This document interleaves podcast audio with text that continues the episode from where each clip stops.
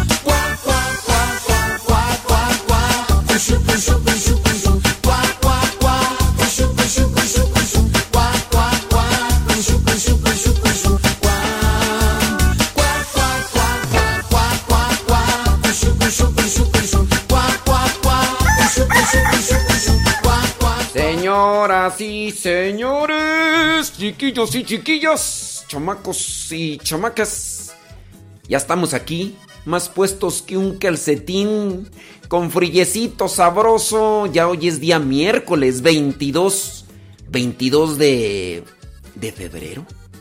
¿No cuál febrero? perdón, perdón, perdón, oh Dios mío. Es que eh, uno no se acostumbra tú. De repente yo ando acá diciendo que es febrero y no es enero, hombre. Ay, Dios mío. Ayúdanos, señora, calibrar nuestros pensamientos porque andamos más para allá que para acá. Oiga, saludos, saludos a todos los que nos escuchan por la 87.7 FM.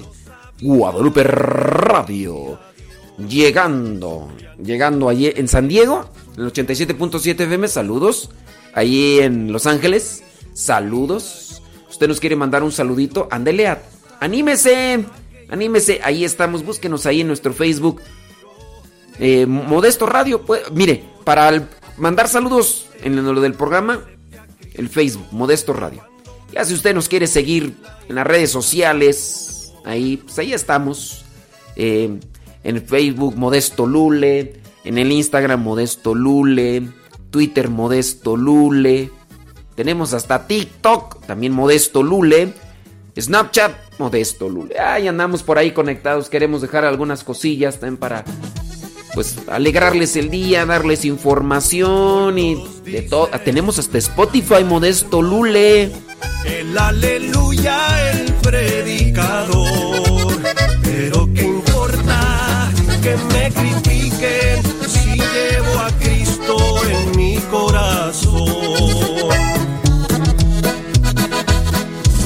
Allá en el mundo la gente dice, no necesito para nada a Dios. Pero les cuento mi testimonio, yo siendo nadie, Dios me encontró.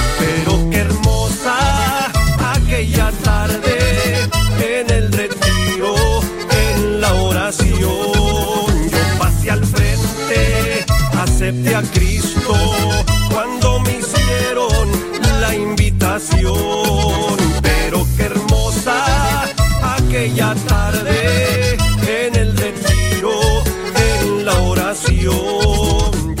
Solamente los que hemos hecho ya la experiencia con Dios podemos dar testimonio de que Dios existe y se manifiesta.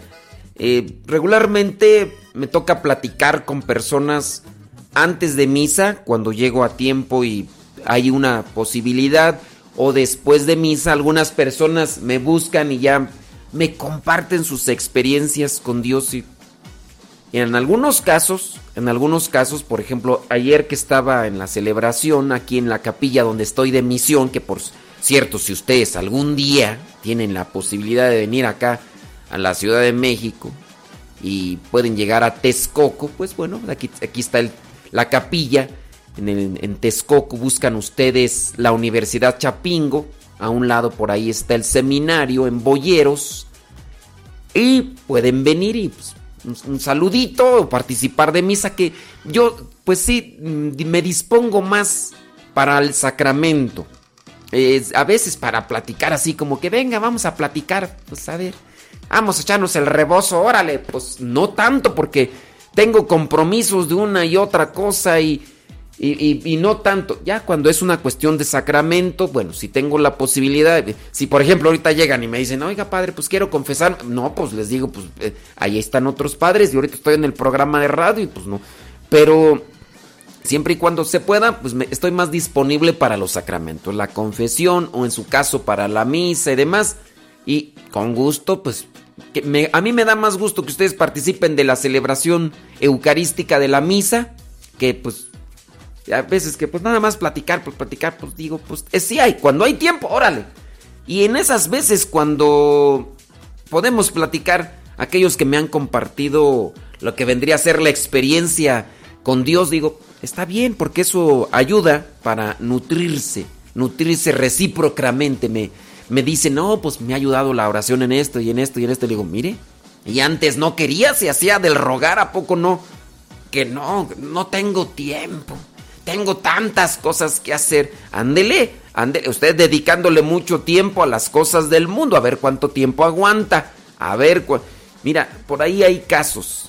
Está el caso de aquella persona que, que sufre de una crisis. Crisis emocional, crisis hasta, si tú quieres, psicológica, crisis espiritual. Y es cuando más se apartan de la oración. Cuando más se apartan, les dices, vayan a un retiro, vayan al Congreso de Mujeres, vayan aquí. Ay, no, es que, ay, esto. Ándele pues, bueno, a ver cuánto dura con esa crisis. A ver, fíjate la- las incongruencias. Ay, Jesús de Veracruz. Bueno, oigan, hoy día 22, hoy día 22 de, de enero, la iglesia tiene presente a San Vicente. Vicente eh, Diácono de Zaragoza. El, ahorita vamos a hablar un poquito más adelante de él, un poquito más adelante. El del 304, del 304. La iglesia también tiene presente a San Valerio o Valero, obispo de Zaragoza, del año 305. También la iglesia tiene presente a San Gaudencio, el del año 418, de Italia. También la iglesia tiene presente a San Anastasio, el monje y mártir. Dice que sufrió muchos tormentos en la ciudad de Cesarea de Palestina. Dice que fue estrangulado y degollado junto a un río por orden del rey de los persas, después de haber presenciado la muerte de 70 compañeros. Imagínense el sufrimiento después de mirar cómo están acabando con, con estos compañeros y después, ándale, reniega de Cristo, si no te va a pasar lo mismo que a ellos, ¿no? Y ándale, pues así le pasó a San Anastasio, monje, que lo estrangularon y después lo degollaron. El del año 628. También la iglesia hoy recuerda a Santo Domingo Abad, que fundó algunos monasterios en diversas partes de Italia. Estamos hablando de este Santo Domingo del año 1031. También la iglesia hoy recuerda a los santos Francisco Gil, de Federich y Mateo Alonso de Lecinia, presbíteros de la Orden de los Predicadores Mártires. Dice que fueron encarcelados durante el reinado de Trin Doan y heridos con espada y obtuvieron una muerte gloriosa por Cristo allá en el año 1745. También la iglesia hoy tiene presente a otro Vicente, Vicente Payotí, presbítero, fundador de la Sociedad del Apostolado Católico, que con sus escritos y actividades fomentó la vocación de todos los bautizados en Cristo. Del año 1850. De un tiempo a la fecha, dijo aquel de la canción, tengo a bien de decir las, las fechas de los santos, porque por ahí varias personas, no solamente una, cuando yo escuchó que yo decía varios santos, decía, a ver padre, usted ya me confunde todo. Porque aquí en el calendario dice un solo santo? Y usted dice un montón. Pues ¿de dónde saca tanto? Pues del martirologio. Del martirologio. Ustedes pueden buscar el martirologio en, alguna librería católica que pues que sea. Y van a encontrar que pues hay, hay muchos, muchos, pero muchos santos. Así que para que no se vayan con la finta, pues ahí, ahí se los dejo y ustedes traten de conocer más sobre la vida de los santos y mártires para poder también prepararse y entregar su vida por amor a Dios. ¿Cómo no estar agradecido ni siquiera merecido tanto amor, tanto, tanto, tanto amor? que donde, eh, también por ahí en internet pueden buscar el martirologio. Por ahí en internet pues, también pueden buscar santo del día y ya ponen el día, ya les puede dar allí una lista. De hecho hay muchos beatos, ya los beatos ya no los menciono porque en algunos momentos se han canonizado a los beatos y les cambian de fecha, yo todavía diciendo qué fecha es y a lo mejor ya se cambió de fecha. Bueno, ahí se los dejo.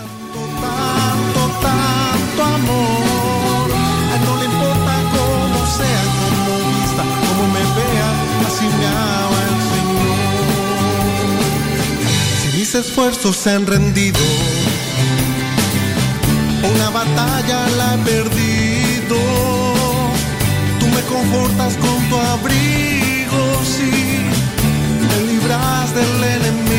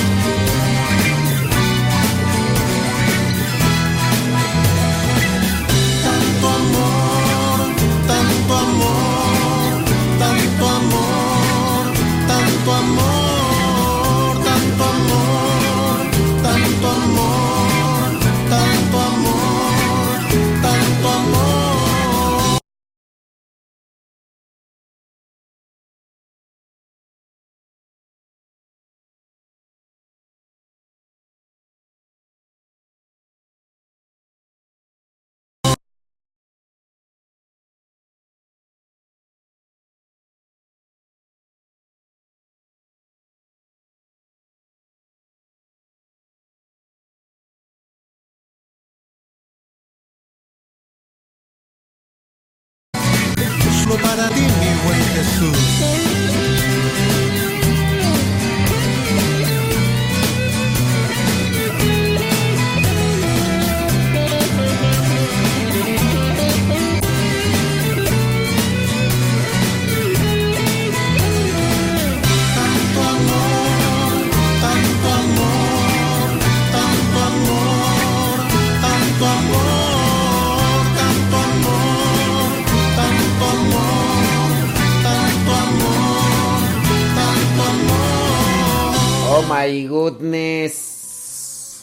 Saludos, chamacos.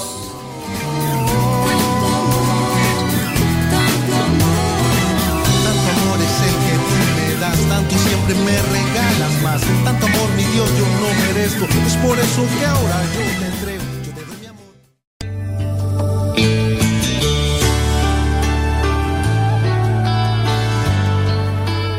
Si quiero seguir al servicio de Dios, tengo que empapar toda mi vida de Él.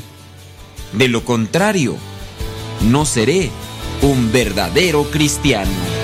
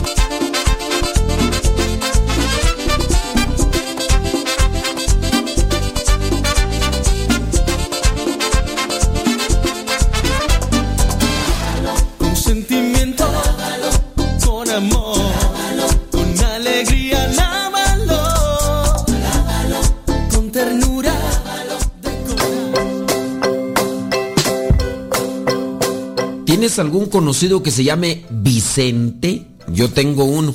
De hecho, es un primo mío. El nombre de Vicente significa triunfador. Este nombre viene del latín. Hablando de San Vicente, nació en Zaragoza hacia el año 280, murió en Valencia hacia el año 304. Él, siendo diácono, fue aprendido en su ciudad al lado del obispo Valerio por orden del gobernador romano Dacio, mientras al obispo se le exilió al diácono Vicente le dieron tremendas torturas con punzones de hierro. Después fue colocado en una parrilla al rojo vivo y luego fue arrojado en un barranco lleno de vidrios rotos. Diversas leyendas piadosas relatan que fue decapitado y después atravesado por una lanza. Ya después fue arrojado al mar.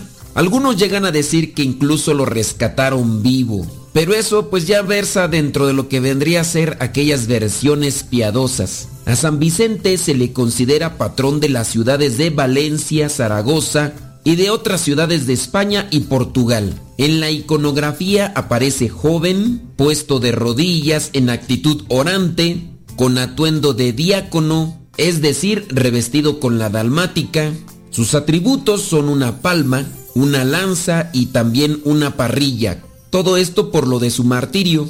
Quizá este último motivo surgió en paralelismo con San Lorenzo, junto al cual aparece muchas veces en retablos y trípticos. Se le conoce como San Vicente de Zaragoza. A San Vicente se le recuerda el 22 de enero. Estos santos nos reflejan la disposición para cumplir con la voluntad de Dios, incluso llegar hasta el martirio.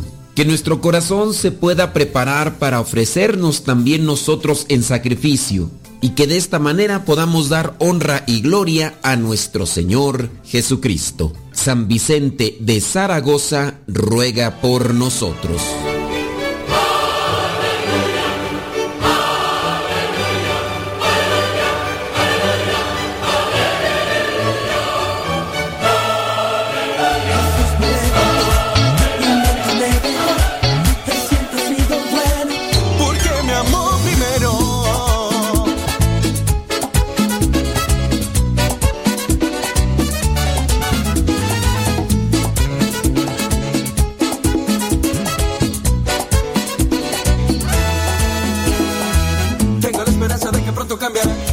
Cambian las cosas, no? Estaba por ahí leyendo un artículo, dice, de un árbol pueden salir eh, la madera para unos mm, un millón de cerillos. Dice, pero basta un cerillo para acabar con un árbol. Y las cosas cambian.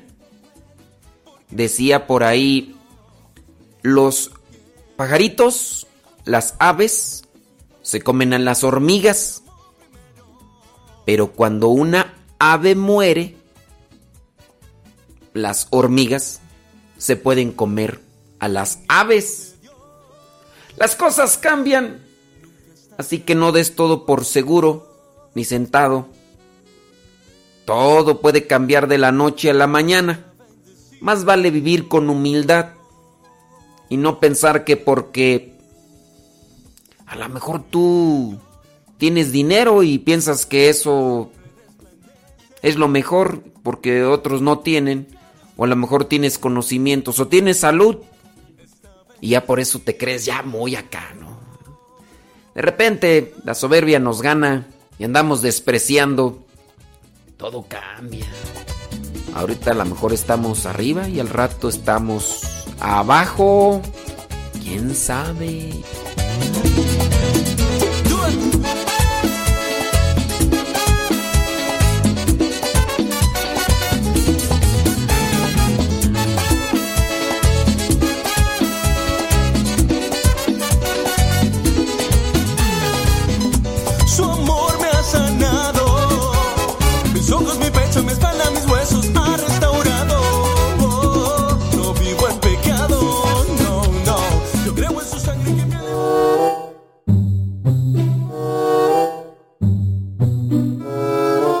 ¿Te has fijado que el aceite es muy utilizado en los sacramentos dentro de la iglesia? Al aceite se le ha usado tradicionalmente en los órdenes común y religioso. En el primero sirvió como material para el alumbrado. También se le utiliza el aceite para la alimentación, el intercambio comercial y a manera de medicamento. También el aceite sirvió en otro tiempo como tonificante, es decir, un medio para neutralizar el ataque del enemigo en los combates lúdicos y para el cuidado del cuerpo que se utilizaba en forma de jabón e incluso de perfume y bálsamo. Pero hablando de las cuestiones religiosas, el aceite de olivo se extendía a las consagraciones de los reyes y de los sacerdotes. También era ofrecido como ofrenda para el santuario. Y el aceite de olivo es un elemento apropiado para purificaciones rituales. Si ustedes han visto en el Antiguo Testamento encontramos varios pasajes donde se da la purificación a los reyes como en el caso del rey David. A partir de la tradición bíblica, En la Iglesia Católica se asume el aceite como un símbolo de alegría y al mismo tiempo como un bien mesiánico. El aceite también toma la simbología de un don y fuerza del Espíritu Santo. El aceite es materia de consagración. A lo mejor tú lo has visto en los bautismos, en las consagraciones sacerdotales, en la unción de los enfermos. También el aceite viene a ser como señal de fuerza, protección. En este caso con los enfermos en la unción. El aceite ha sido utilizado en la iglesia desde el siglo I. El aceite tiene que ser del fruto del olivo, no tiene que ser de otro compuesto. Así que para la próxima vez que veas en un sacramento que se está utilizando el aceite, recuerda que este tiene una simbología del amor, la alegría, la fortaleza, la purificación y que incluso forma parte de la materia en los sacramentos. Recuerda que para que un sacramento sea válido es necesaria la materia y la forma. Si alguno de los sacramentos está exento de la materia, aunque esté el sacerdote presente o el obispo presente, el sacramento puede ser inválido. Por lo tanto, te invito para que investigues cuál es la materia y la forma de los sacramentos. Si hay materia y forma, pueden llegar a ser válidos siempre y cuando también se acompañen de otros elementos, como en el caso un ministro que sea cualificado y designado por la iglesia. Los invito para que profundicemos más en cuestiones de liturgia para evitar esos errores y abusos que se cometen regularmente por no profundizar en esta materia.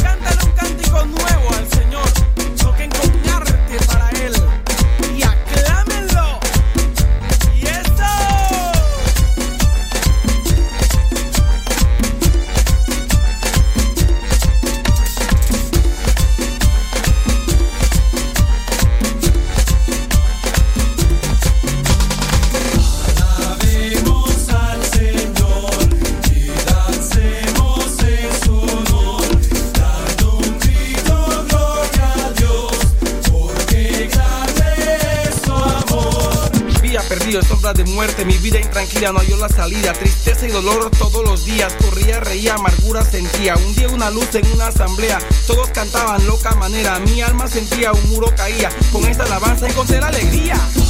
Alabemos al Señor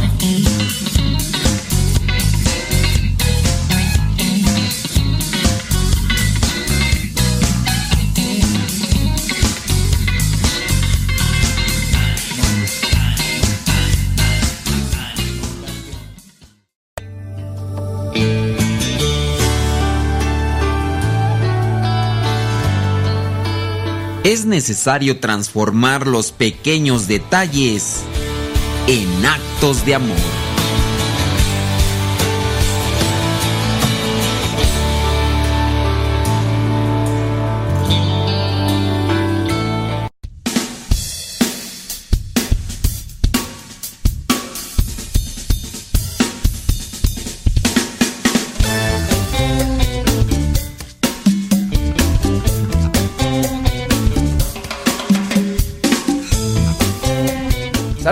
Que nos escuchas allí rumbo a tu trabajo, en tu trabajo, en tu casa, en la cocina, en el baño. Saludos a los que nos escuchan en, en cualquier parte del mundo. Saludos, dice María Hernández. ¿Desde dónde? Desde Agworth, Georgia. Gracias. Eh, Null. Saludos desde Los Ángeles, California. Saludos a ustedes allá en la Unión Americana. Saludos, dice desde. mm, ¿Dónde tú? City de Londell, California, dice José Solórzano. Saludos a los que nos escuchan allá en los United States, a los que nos escuchan en México y en otras partes del mundo. Díganos dónde nos escuchan, oigan. Saludos a Diego, que qué? Que está alistando para irse a la escuela. Pues a ponerse las pilas, Diego. Póngase las pilas para que ande bien al tiro. Saludos, dice Alicia Obispo en Jackson, Mississippi, Estados Unidos. ¿Estamos unidos o estamos desunidos? Vamos, ponte a trabajar. Con tus acciones te unes o te desunes. ¿Te enojas? ¿Te unes o desunes con, en- con enojarte? Para que reine Jesús. ¿Estás listo para la trivia? Vamos, a trabajar.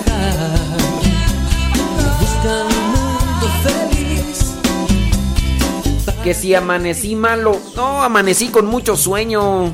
Con mucho sueño y cansado.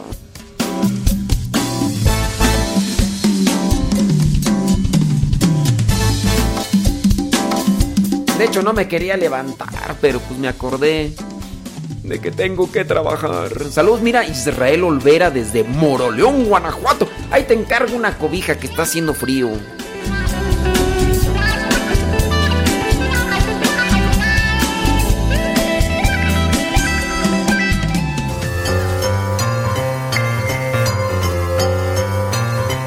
¿Ya estás listo para la trivia del día de hoy? Pues vamos con ella.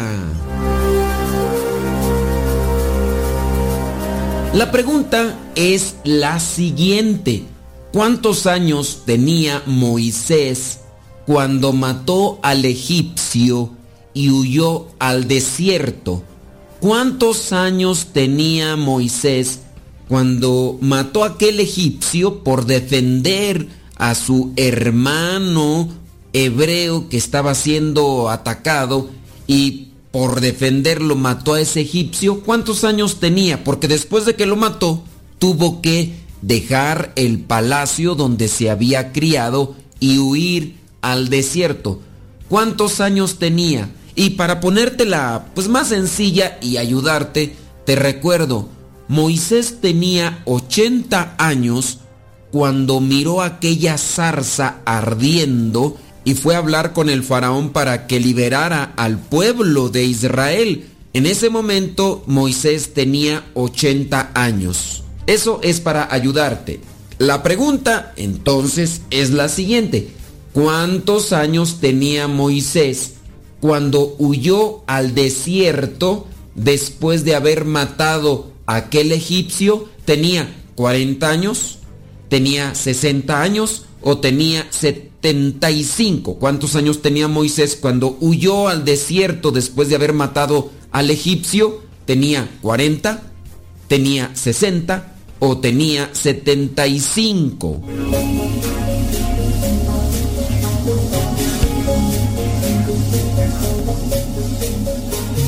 ¿Cuántos años tenía Moisés cuando huyó entonces al desierto por haber matado a aquel egipcio? Si tú respondiste que Moisés tenía 60 años, déjame decirte que te equivocaste. Si tú dijiste que tenía 75 años, pues también déjame decirte que te equivocaste. Resulta que Moisés tenía 40 años, sí, 40 años, cuando salió del palacio y por ahí miró que un egipcio estaba atacando a uno de sus hermanos hebreos, a uno perteneciente al pueblo de Israel, Moisés quiso defenderlo y en la defensa mató a aquel egipcio. Después el faraón mandó perseguir a Moisés y Moisés tuvo que huir al desierto. Tenía 40 años Moisés. ¿Dónde lo puedes verificar? En el libro de los Hechos de los Apóstoles capítulo 7 versículo 23. Hechos 7, 23. Allí dice, a la edad de 40 años, Moisés decidió visitar a los israelitas que eran su propio pueblo, pero al ver que un egipcio maltrataba a uno de ellos, Moisés salió a su defensa y lo vengó matando al egipcio. Y es que Moisés pensaba que sus hermanos los israelitas se darían cuenta de que por medio de él Dios iba a liberarlos. Pero ellos no se dieron cuenta. Al día siguiente, Moisés encontró a dos israelitas que se estaban peleando y queriendo ponerlos en paz, les dijo, ustedes son hermanos, ¿por qué se maltratan el uno al otro? Entonces, el que maltrataba a su compañero empujó a Moisés y le dijo, ¿quién te ha puesto a ti como jefe y juez entre nosotros? ¿Acaso quieres matarme como mataste ayer al egipcio? Al oír esto, Moisés huyó y se fue a la tierra de Madián. Allí vivió como extranjero y tuvo dos hijos. Cuarenta años después, en el desierto, cerca del monte Sinaí, un ángel se le apareció en el fuego de una zarza que estaba ardiendo.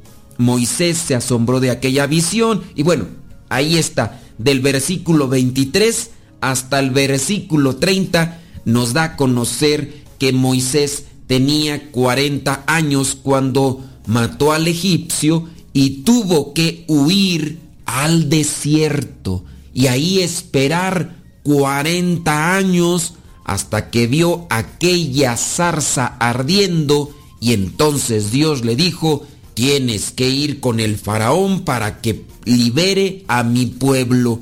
Si te fijas, el número 40 es muy representativo en la Biblia. El número 40, ¿qué significa? Ahí te vamos a dejar esa cuestionante para que estés atento a las siguientes trivias. Lo que sí hay que entender es que necesitamos esperar el tiempo de Dios. Nosotros hay que estar en conexión con Él para entender cuándo es el mejor momento y hacer no lo que nosotros creamos conveniente, sino hacer lo que es conveniente para Dios. Esos 40 años en el desierto a Moisés le sirvieron para poderse conectar con Dios. Después tuvo que hacer lo que Dios le decía y así ayudó a que su pueblo Israel fuera liberado de las garras de los egipcios. Recuerda la información de esta trivia. Moisés tenía 40 años cuando huyó al desierto y 40 años después Dios le pidió que liberara a su pueblo Israel. Lo puedes verificar en el libro de los Hechos de los Apóstoles, capítulo 7, versículos del 23 al 30.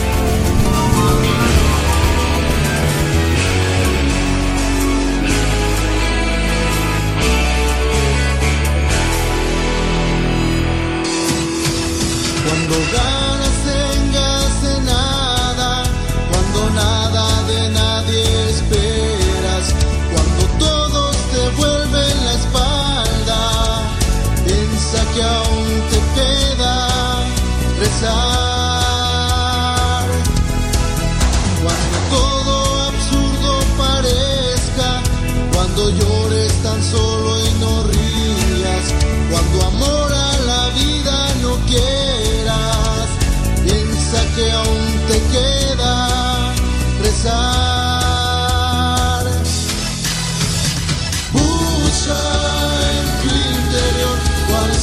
Pues hay algunos que dijeron 40. Pero pues bueno. Eh, lejos de quererse enfocar en, ah, respondí bien. La intención de la trivia es que reflexionemos, ¿no? Que reflexionemos y digo también si se puede aprender, digo esto del 40, pues es muy significativo y es importante saber que tiene una una simbología, tiene un significado y eso también nos tiene que ayudar a nosotros, porque de repente pareciera ser que nos encapsulamos en decir, ay, es que ya yo le atiné, yo le atiné, yo, yo, yo me sé todas las respuestas, todas las... Ok, ya te sabes toda la Biblia de memoria. Pero la pregunta, ¿y la estás viviendo? Porque no es nada más aprenderse la Biblia de memoria. No. Sobre todo encontrar ese mensaje que Dios nos tiene para cada uno de nosotros. ¿Cuál será de huir, a dónde irás lejos de ti. Busca en tu interior el camino que te lleva a Dios. Busca amor, busca amar, debe vivir siempre en ti. Busca en tu interior cuál será la solución no trates de huir a dónde irás lejos de ti. Busca en tu interior el camino. Hoy les encargo que le den compartir en las redes sociales. ¿Qué les cuesta, oigan?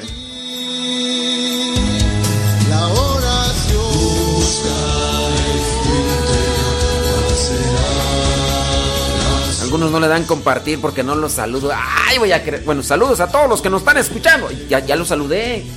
A todos los que nos escuchan, saludo.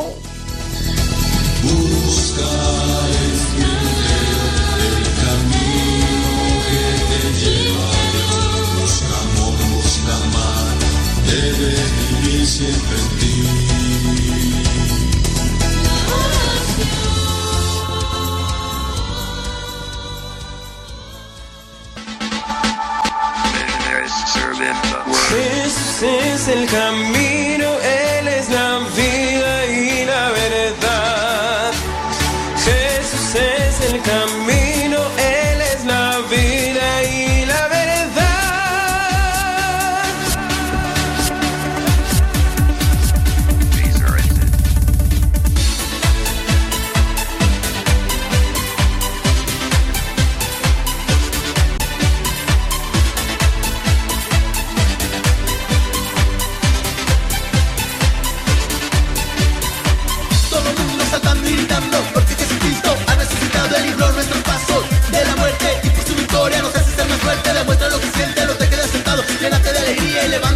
en fiesta. No aceptamos amargados en fiesta, fiesta de los cristianos. Jesús es el camino,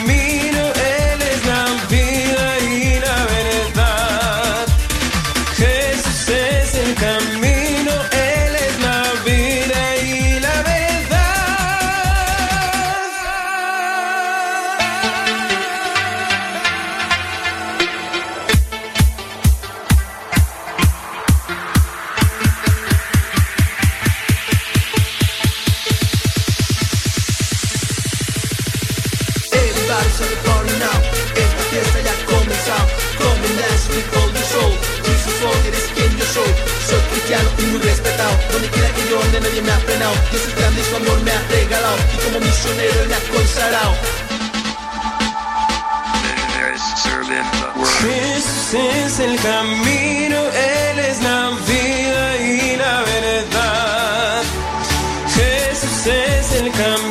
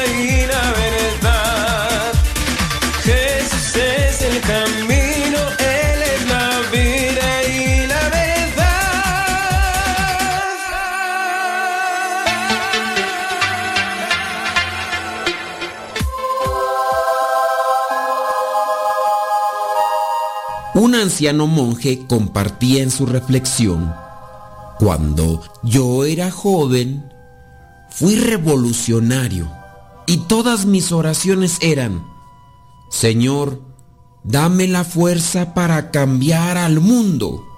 Llegué a la mitad de mi vida y vi que yo no había logrado cambiar a una sola persona. Entonces cambié mi oración y comencé a decir, Señor, dame la fuerza suficiente para cambiar a quienes me rodean, a mis familiares y amigos. Ahora que soy viejo y tengo mis días contados, entiendo que fui un necio y mi oración actual es, Señor, solo ayúdame a cambiarme a mí mismo. Si esto lo hubiera yo pedido a Dios desde el comienzo, yo no habría desperdiciado neciamente toda mi vida. Ahora la pregunta es para nosotros, ¿de qué manera estamos haciendo oración? Eso en su caso de que hagamos oración, porque muy posiblemente hay personas que no hacen oración, no se llenan de Dios, no alimentan su espíritu, no reflexionan en sus actos, en su vida. ¿Cuál es la oración que nosotros hacemos día con día? ¿Buscamos la salud? ¿Buscamos los bienes materiales? ¿O es como la que hacía este monje?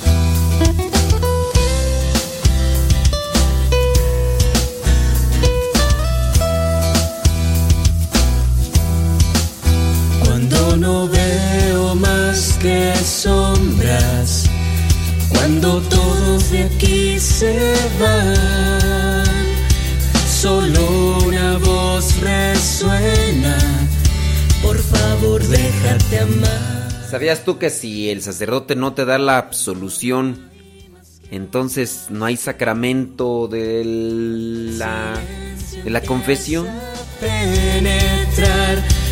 Es tu presencia. ¿Sabías tú que si te dedicas solamente a decirle al padre, padre, pues mi esposo es un borracho, mis hijos son unos desobligados, eh, esto, mi vecina esto, mi suegra esto. Le dijiste todos los pecados de los demás, pero no le dijiste los tuyos.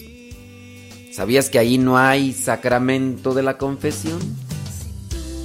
Hay chismología, pero no hay sacramento. para hacerme feliz. ¿Cómo resistirme a ti? ¿Sabías tú que el sacramento del matrimonio se tiene que consumar?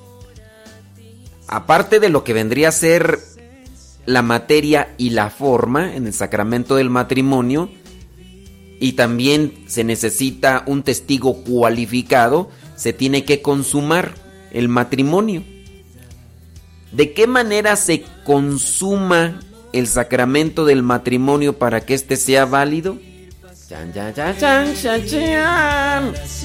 En el cielo estar contigo.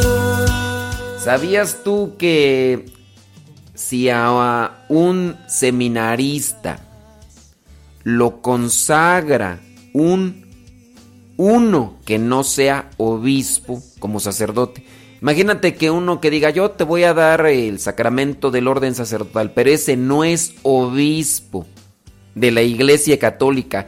A lo mejor es un obispo anglicano o episcopaliano. ¿Sabías tú que esa ordenación sacerdotal no es válida? Tan, tan, tan, tan. ¿Cómo negar el amor a ti? Si solo en tu presencia encuentro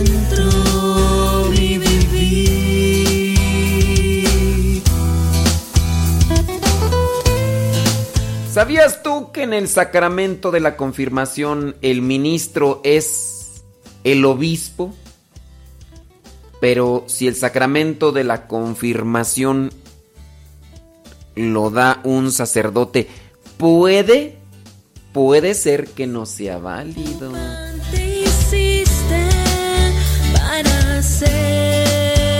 En el sacramento de la confirmación, ¿cuál viene a ser la materia y cuál viene a ser la forma?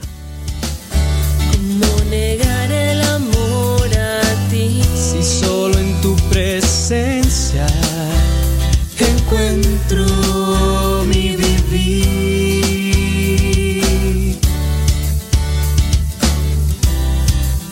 Yo, yo nada más estoy dándole de palos a la dispero para que. Para inquietarlos, porque van a decir: Pues danos la información, ridículo. Danos la información. Nomás estás ahí diciéndonos, poniéndonos dudas. Y no nos das información. Entonces, ¿de qué sirve tu pichurriento programa? Pues es que esa es la cuestión.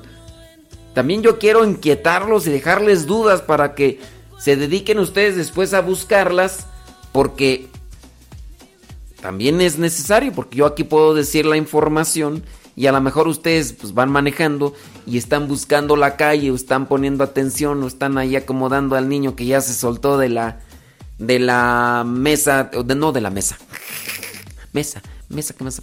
No, de la silla esta de la, pues sí, pues es que que ya después digan, "Ah, me quedé con esta duda, tú ¿cu- ¿cuál será la materia y la forma en el sacramento de la confirmación?"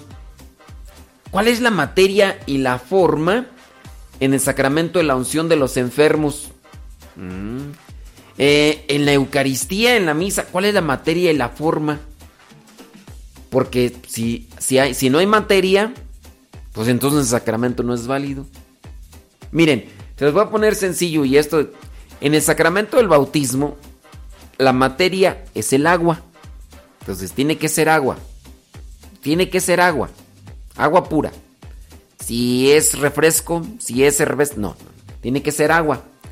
La forma, o también conocida como fórmula, es cuando puede ser el diácono, puede ser el sacerdote, puede ser el obispo o puede ser un laico.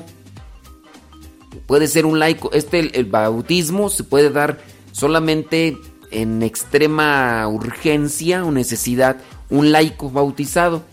Entonces utilizar agua. Y la forma es, yo te bautizo en el nombre del Padre y del Hijo y del Espíritu Santo. Amén. Esa es la fórmula. Si no se dice esa fórmula, pues entonces no hay sacramento. Si nada más dice yo te bautizo en nombre de Cristo, amén, Jesús, gloria a ti, Señor, Mm, aleluya, gloria a Dios en el cielo. Pues no, tiene que hacer, tiene que ser la fórmula. Entonces ahí les dejo esa inquietud, pues para que se vayan instruyendo un poquito más, digo, digo, digo.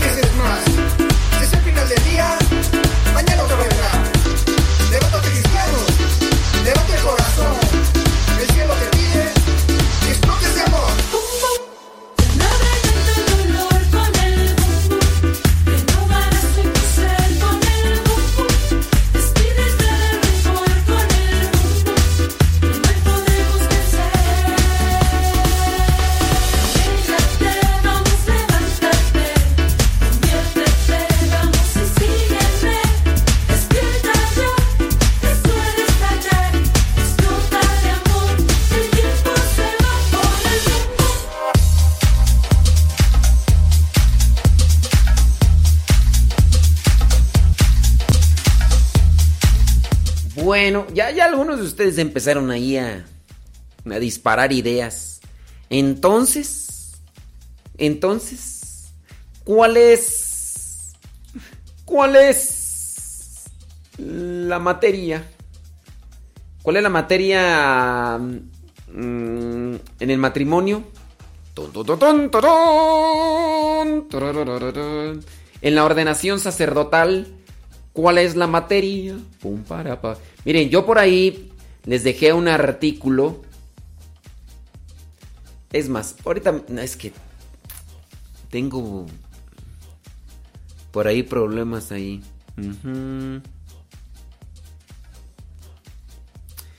Eh, tengo un artículo por ahí que se llama La materia y la forma de los siete sacramentos. ¿Cómo le vamos a hacer? Miren. Se las vamos a dejar ahorita en el Twitter. Déjame ver. Twitter, Modesto Lule. Vamos a ponerle aquí. Si son artículos que ya hemos hecho y que no están ahí. A ver. Ay, Jesús de Veracruz.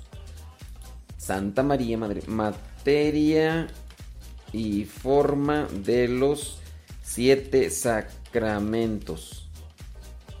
Artículo. En- Bueno, ya. Comparte. Ok. En el Twitter. En el Twitter te dejo un montón de cosas. Nada más que ustedes no nos siguen en Twitter. Pero si nos siguieran en Twitter. No, no, no, no. Otra cosa sería. Ahí les dejamos podcast y un montón de cosas. Cosas que casi no dejo en el Facebook. Mm, los novios. eh, No, no. Ya es que ya ustedes ya están disparando ideas que no que no son. Víctor, ¿qué? ¿Quién será este? Ay, Jesús de Veracruz. Mm, bueno. Déjame ver acá. No, es que aquí no puedo, tú. Bueno, ahorita voy a checar. Ahorita voy a checar acá. ¿Cómo le hago para dejarlo ahí en el Facebook? Porque no. No, no puedo. Pero ahí se los voy a dejar ahorita ahí en el Facebook personal Modesto Lule. Y también en el grupo de Modesto Lule. Ahí se los voy a dejar. Ahí se los voy a dejar ahorita.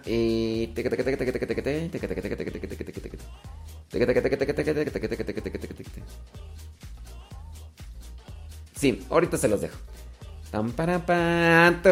Vamos a una musiquita mientras. Claro, ustedes van a tener ahí que lo pongan en el Instagram. No, es que en el Instagram eh, es, es difícil, porque en el Instagram se puede poner una imagen, pero la información no la puedo poner en una sola imagen. Y, si les ponemos un link, acuérdense que en Instagram no se puede poner este... No, ahí se los voy a dejar en el Facebook. Se los voy a dejar ahí en el Facebook, ¿ok? Modesto Lule. Y ahorita ustedes siguen ahí. Espérenme, ahorita déjenme.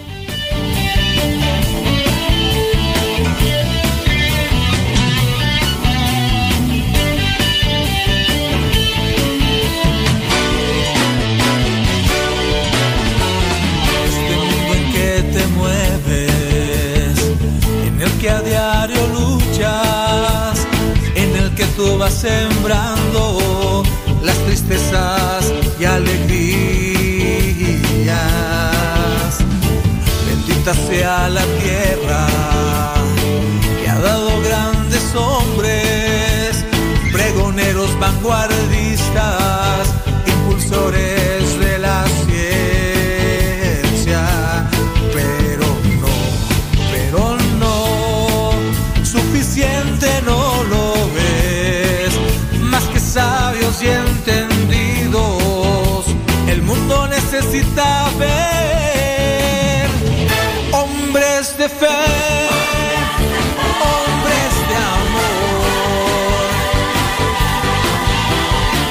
capaces de cerrar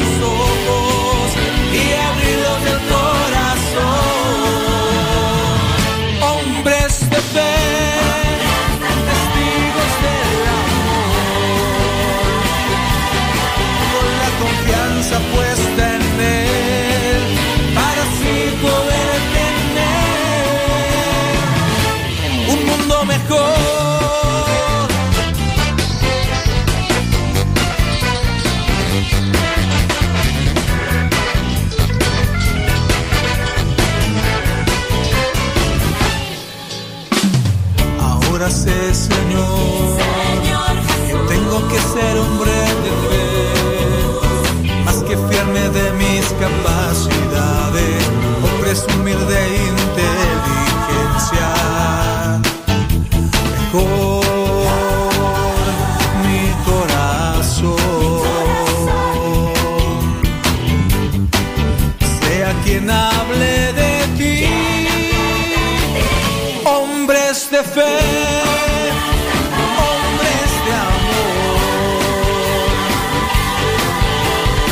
capaces de cerrar sus ojos.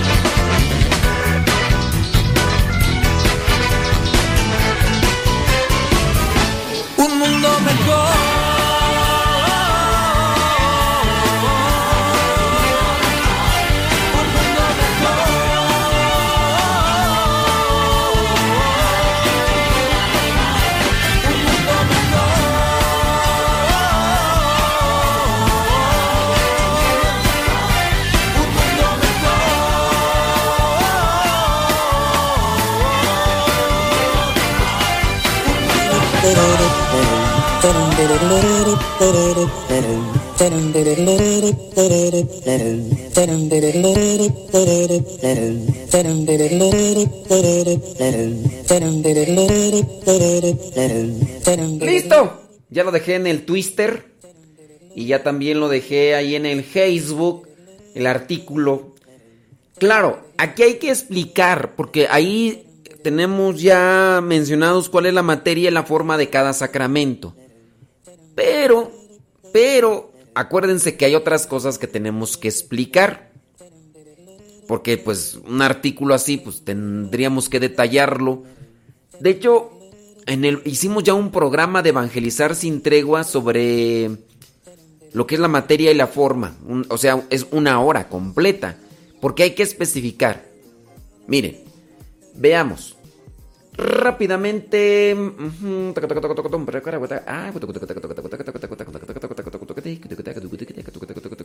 Miren, con respecto al sacramento del matrimonio. En el sacramento del matrimonio les voy a decir que se necesita la materia y la forma. Aparte de otros elementos. Por ejemplo, si, si hay materia, si hay forma, si hay un testigo cualificado, ¿quién es el testigo cualificado? ¿Quién es? A ver, el testigo cualificado, ¿quién es? Se necesita un testigo cualificado. Ahora, aparte del testigo cualificado, aparte de la materia y de la forma, se necesita también otras cosas. Elementos. Elementos que hagan válida la materia. ¿Quién es la materia? Vamos a decirlo, ya, de una vez. La materia son los contrayentes, los novios hasta ese momento. Ya cuando se casan son esposos. Hay veces que la gente ya se casa y todavía le siguen diciendo novios. No. Ya son esposos. Ahora, yo les pregunto a los que están respondiendo que el testigo cualificado dicen que es el sacerdote o el diácono. Correcto. También puede ser el obispo. Ahora yo les hago una pregunta. ¿El testigo cualificado puede ser un laico? ¿El testigo cualificado puede ser un laico o no puede ser un laico? ¿El testigo cualificado puede ser un laico?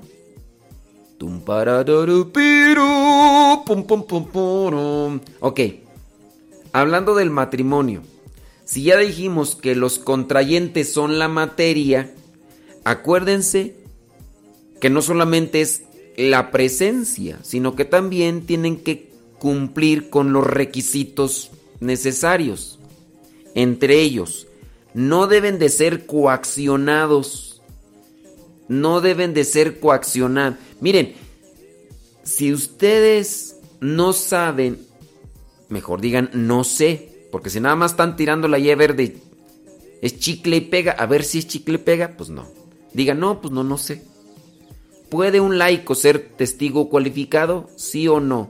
Si no, si dices tú, no, no puede, porque yo sé, yo, yo, yo sé, yo estudié 50 mil años, estudié en teología para laicos.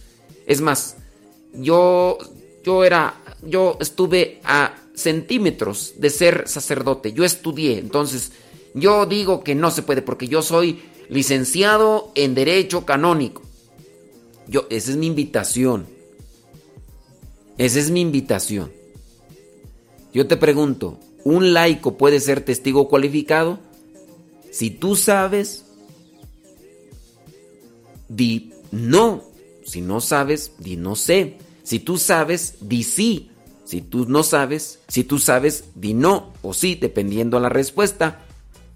Pero si no sabes, pues di no, no sé, no sé. Porque eh, ustedes a veces nada más están diciendo ahí a ver si. No, yo. Y, ni saben, ni saben.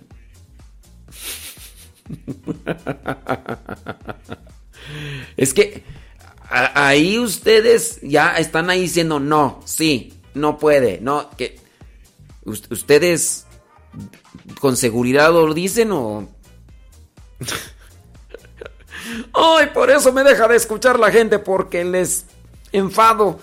Pero yo quiero llevarlos también por una sinceridad, por un camino de honestidad.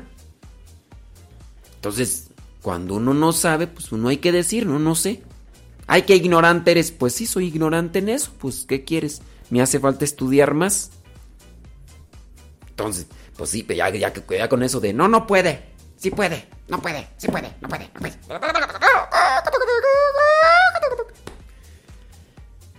Entonces también tiene que cumplir con los requisitos. Ese rato yo hice una pregunta. La pregunta fue, ¿a qué se le llama consumar el matrimonio? Después, mira, imagínate que está la materia. Ya dijimos la materia, ¿quiénes son? Los contrayentes, ¿no? Está la fórmula. ¿Cuál es la fórmula? En el matrimonio. ¿Cuál es la fórmula o forma? ¿Cuál es? Y la otra. Ya después, si está la fórmula, si está la materia, si está el testigo cualificado, que ya eh, estuvieron por ahí algunos eh, respondiendo. Sí, es correcto. El testigo cualificado puede ser el diácono, puede ser el sacerdote o puede ser el obispo. Puede ser. Y la pregunta que yo les dejé ahí, ¿puede ser un laico un testigo cualificado? Ahora, ya está todo eso. Es válido. Ya todo, todo, lo, de, todo lo que hemos mencionado, ya está lo, lo que se necesita. Pero después se tiene que consumar el matrimonio. ¿A qué se le llama consumar el matrimonio? ¿A qué se le llama consumar el matrimonio? Y, y ya, yo les invito. Respondan. Sí sé, no sé. Y pero con fundamento. Porque si ustedes dicen no o sí, como si tuvieran la verdad. Pues.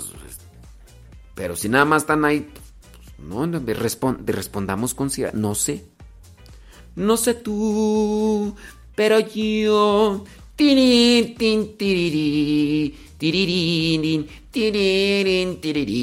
Por eso me deja de escuchar la gente, por fastidioso.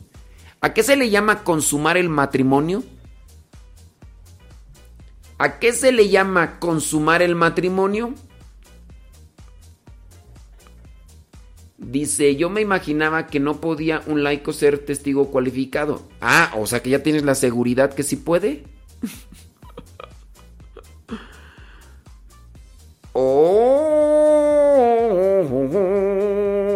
pum, pum, pum, pum, pum.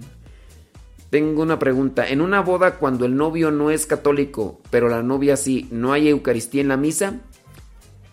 ¿Se puede? ¿Se puede, puede, se puede hacer en, dentro de la misa? Se puede hacer. El, acuérdense que el sacramento del matrimonio es un, un sacramento aparte. Puede llevarse a cabo dentro de la misa o puede hacerse fuera de la misa. No siempre tiene que ser aquí. Ah, si no hay misa, no hay sacramento del matrimonio. No. Dentro, aquí entra lo que le llaman matrimonio mixto entre un católico y uno que no sea católico. Y puede hacerse dentro de la misa o fuera de la misa. Claro que cuando es un matrimonio mixto, en ocasiones, pues lo más recomendable es que se haga fuera de la misa, pero para que los que participen como chismosos, porque hay gente que va nada más al puro chisme de, ándale que nos invitaron ahí.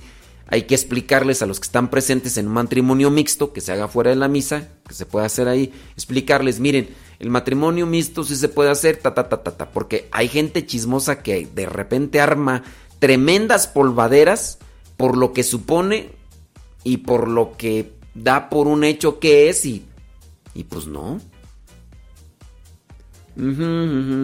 A ver, entonces, yo les estoy haciendo una pregunta. ¿A qué se le llama consumar el matrimonio? Tunturu. Ok, ya por ahí uno de ustedes ya está respondiendo bien. Qué bueno, sí. Ujú.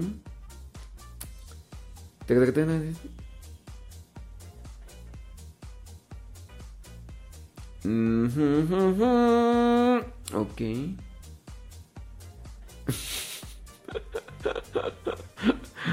Ay, Dios santo. No, está bien. Está bien que. que, que- eh, eso, eso es lo que también estoy queriendo yo aplicar entre nosotros. Que, que seamos sinceros, que seamos honestos. No, no andar ahí nada más asegurando cosas que no, uno no tiene la razón. Porque uno. Uno también se mete en muchas broncas cuando uno habla.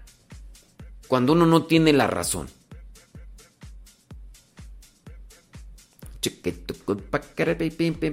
A ver, una cosa es la luna de miel.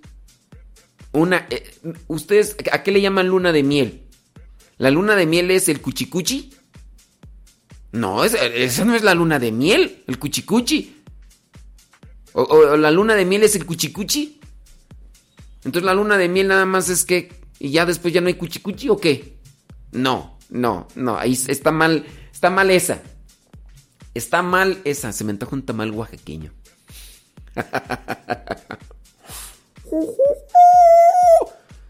Ay, Jesús de Veracruz. Por eso la gente no me quiere. Ya, ya, te tiras, víctima. Víctima. Vamos a una rola, ya después regresamos con las respuestas.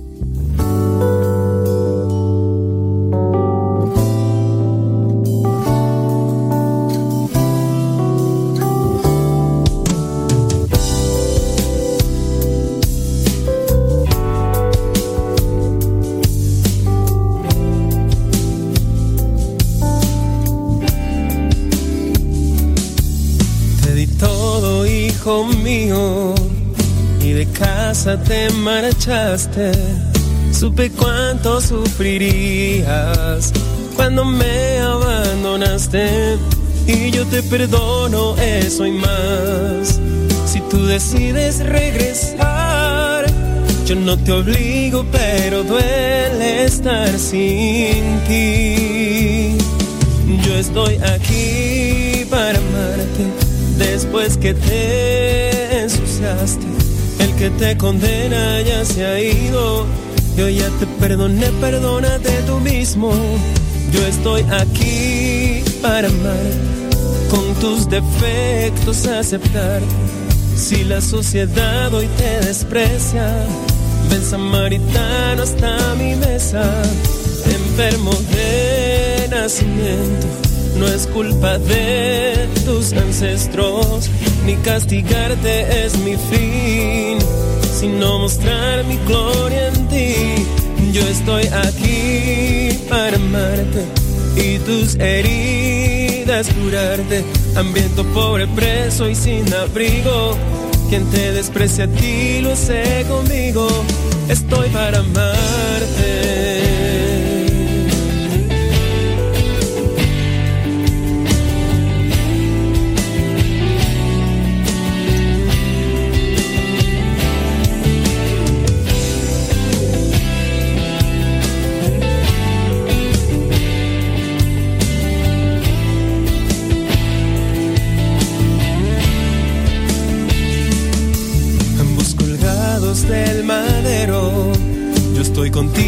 Te condeno.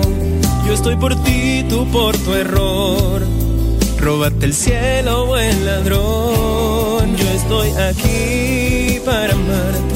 Después que te ensuciaste, el que te condena ya se ha ido. Yo ya te perdoné, perdónate tú mismo. Yo estoy aquí para amarte, con tus defectos aceptar. Si la sociedad hoy te desprecia, ven samaritano hasta mi mesa. Enfermo de nacimiento, no es culpa de tus ancestros, ni castigarte es mi fin, sino mostrar mi gloria en ti. Yo estoy aquí para amarte y tus heridas curarte.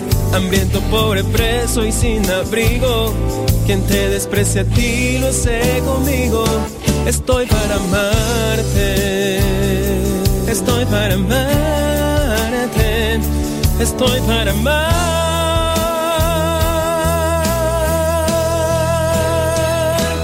Yo estoy aquí. Yo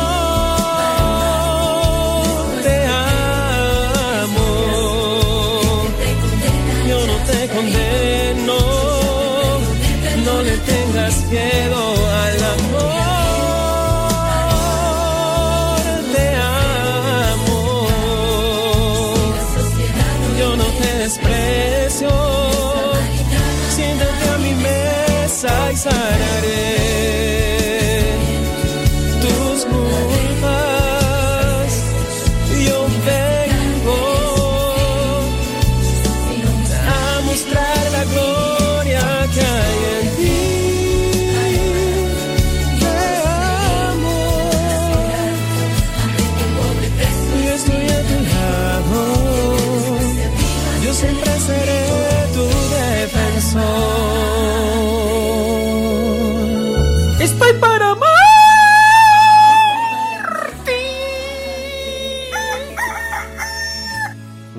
rápidamente, vamos a responder. ¿Qué es consumar el matrimonio?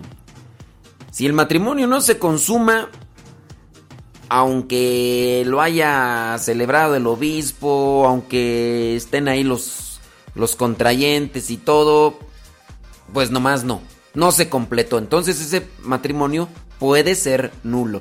¿Qué es consumar el matrimonio? El cuchicuchi, la intimidad. Eh, sí, ya.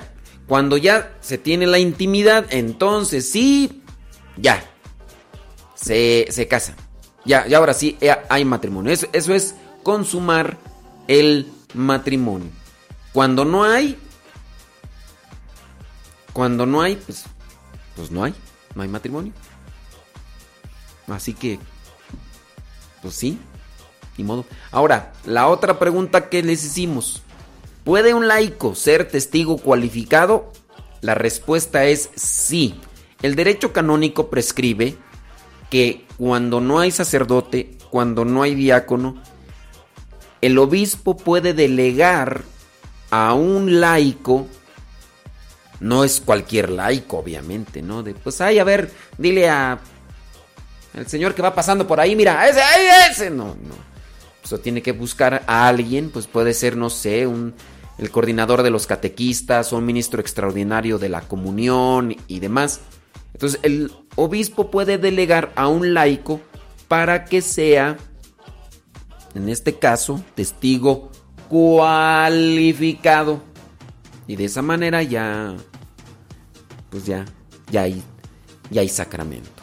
En algunos casos eh, se ha dado porque, pues, a lo mejor están muy distantes, no hay sacerdotes. Hay lugares donde no hay sacerdotes, ¿eh? Hay lugares donde no hay sacerdotes ni diáconos ni nada de eso. Algo de lo que se está analizando es allá en la Amazonía. Eh, Por eso es que quieren ordenar sacerdotes que estén casados y demás. Pero hay algunas cosas que que a veces por no conocerse se, se distorsionan y demás. Dentro de la iglesia sí hay sacerdotes casados válidamente. Porque no es válido, por ejemplo, que un sacerdote se haya ordenado sacerdote y después esté viviendo con su mujer y eso, pues, obviamente no, ¿verdad? Y que pues sí hay, pues sí hay, pues ¿para qué? Decimos que no, sí, sí, dijo la chimoltrufia. Pero dentro de la iglesia sí hay sacerdotes casados. Nada más que ustedes no saben.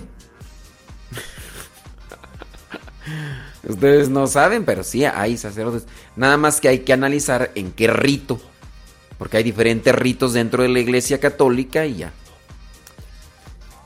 Con los ortodoxos eh, hay sacerdotes casados, pero los obispos no se pueden casar. Los obispos no se pueden casar. En ese caso puede ser que si en un futuro dentro del rito latino romano, fíjense, el rito latino romano dentro de la Iglesia Católica, si más adelante aceptan que se que sean sacerdotes casados, puede ser que el cambio solamente se dé en algunas circunstancias, como sucede ahorita con los diáconos permanentes. En los diáconos, los diáconos permanentes, hay algunos que son solteros y hay algunos que son casados. La cuestión es cuando dicen yo soy diácono permanente, pero están solteros, pues dicen, pues ya, pues de una vez ya. Pero también es vocación, no es nada más de que yo quiero. No. Ah, también es una vocación, es un llamado. Entonces, pues, en ese caso. Acuérdense que la consumación del matrimonio no es en prescripción a un tiempo. Se tiene que consumar y, y- y- ya. Se tiene que consumar y ya.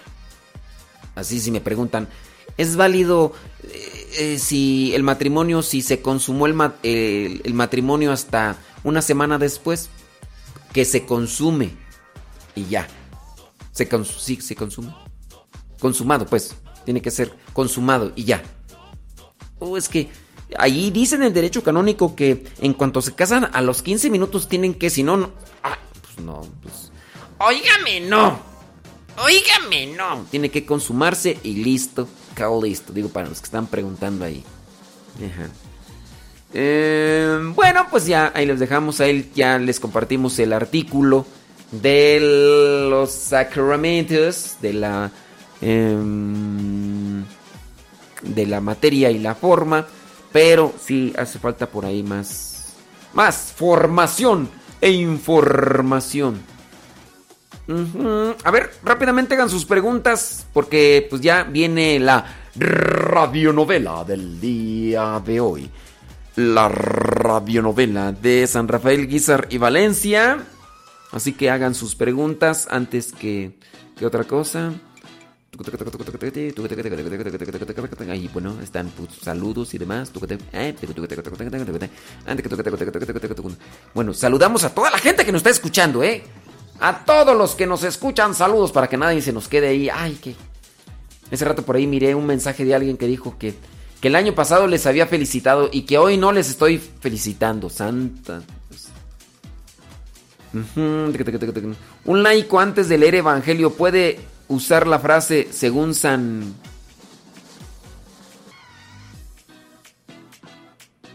El- antes de leer el Evangelio. Eh, pero leer el Evangelio ¿dónde? ¿En su casa? ¿En el trabajo? ¿En dónde? Ahí no le entiendo. Ok, si ustedes hicieron preguntas antes, no las estoy viendo todas. Ustedes piensan que pues, no. Tienen que hacerlas en el momento porque el scroll de los mensajes los estoy viendo ahí. Y entonces, si usted me hiciera una pregunta cuando inició el programa hace una hora y media y quieren que vaya así a buscar, pues no, es que son muchos mensajes, bendito sea Dios. Y el scroll que tengo de los mensajes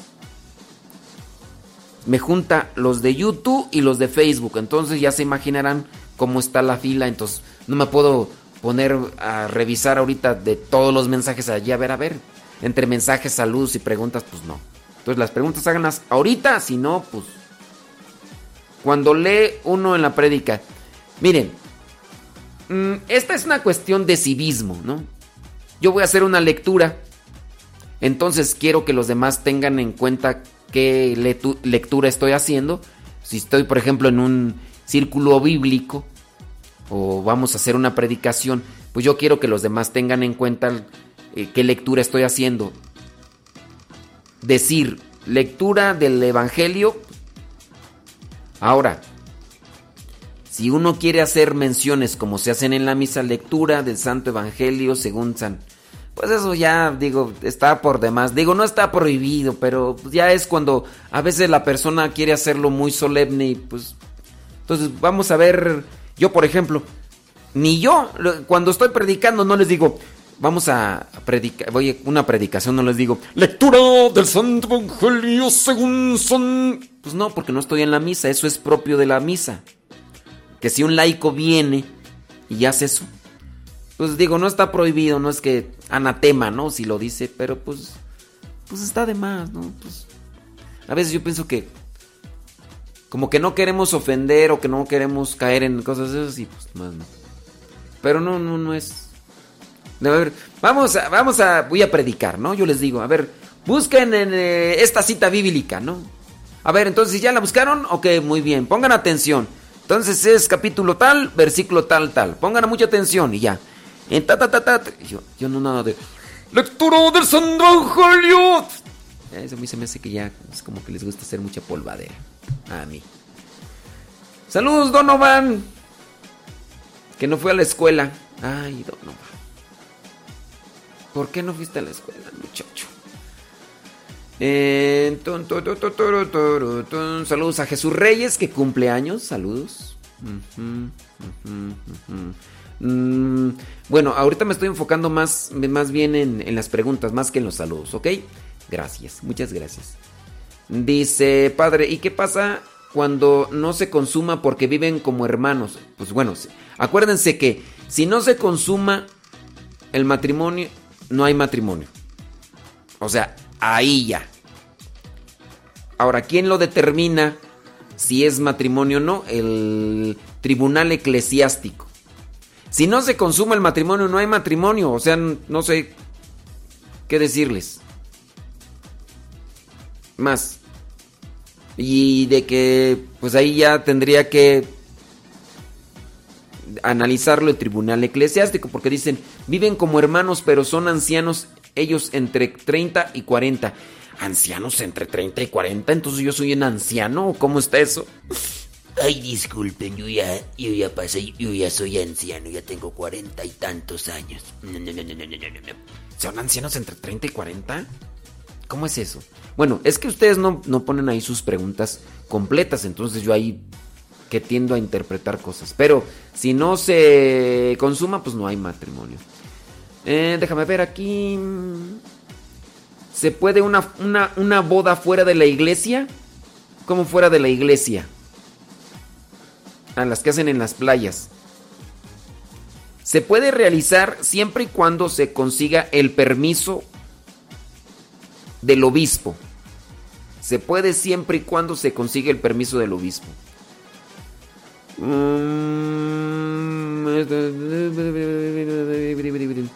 ¿Puedo llevar velo de novia? Tengo 16 años viviendo con mi pareja. Sí, lleva tu velo. Es que la iglesia no, no, no dice, tienen que traer velo. No tienen que traer velo. Tienen que, no. La iglesia no prescribe si tú quieres ir con un vestido blanco. Pero pues obviamente los, tienen su sin simbología, ¿no? El blanco.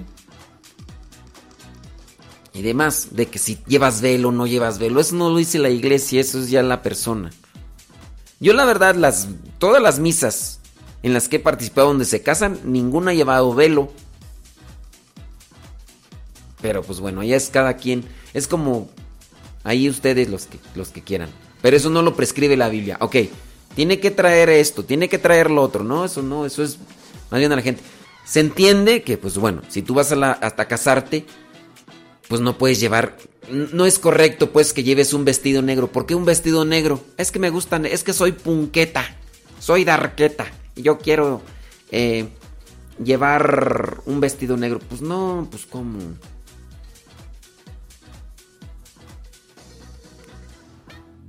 Ujú. A ver, dice... mm, Que si el rey David es, estuvo en pecado, ¿cómo que estuvo? ¿Es junto o separado ahí o cómo está el asunto? Estuvo. El tubo de... Tubo, tubo, tubo. eh, en pecado, Jesucristo es producto de eso.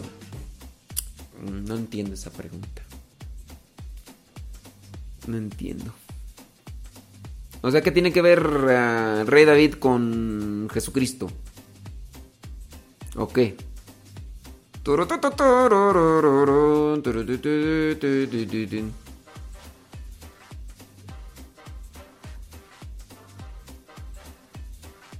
Es que hay muchas preguntas que no les entiendo. Yo y yo reté anciana. ¿Qué les pasa, no? Eh, es cierto que usted es un anciano. Ya lo vi.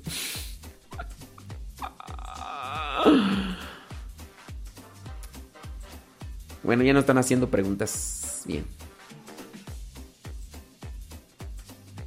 Padre, y cuando hay hijos, pero el matrimonio es nulo, ¿se consumó o no se consumó? No, es que no entienden ustedes la...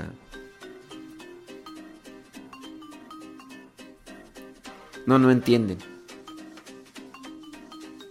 Es que no quiero ser explícito. No sé si entienden o no entienden. A ver, ¿cómo, cómo pueden preguntar que si se consumó o no se consumó si en el matrimonio hubo hijos?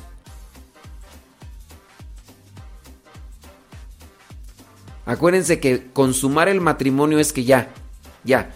Si, si hubo materia, si hubo forma o fórmula y se consumó el matrimonio, entonces es un matrimonio, es un sacramento válido. Es un sacramento válido. Y si hubo hijos, entonces no se consumó el matrimonio. Pues entonces los hijos que son fruto de qué, de Espíritu Santo, qué. No es que no, no, no, no me están entendiendo. O yo soy muy tarugo para explicar, o no sé qué pasa, ¿verdad? Pero no, no, no, no me están agarrando bien la onda. Eh, padre, si la misa en la que se celebró el matrimonio fue celebrada por un sacerdote que no es católico, pues no. Entonces no es válido el matrimonio. No es católico, pues no, no es válido. Acuérdense que tiene que ser un testigo cualificado. Y por eso les digo, ahí ya entra la explicación, pero si, si no es un sacerdote válido, pues entonces no es un sacramento válido. Y ya. Eh, Ah, ok, muy bien. Los de uniformes chiconcuac se van a casar. Muchas bien. Oh, felicidades. Que Dios les bendiga. Se van a casar en abril. Dios les bendiga. Mm, Angélica María.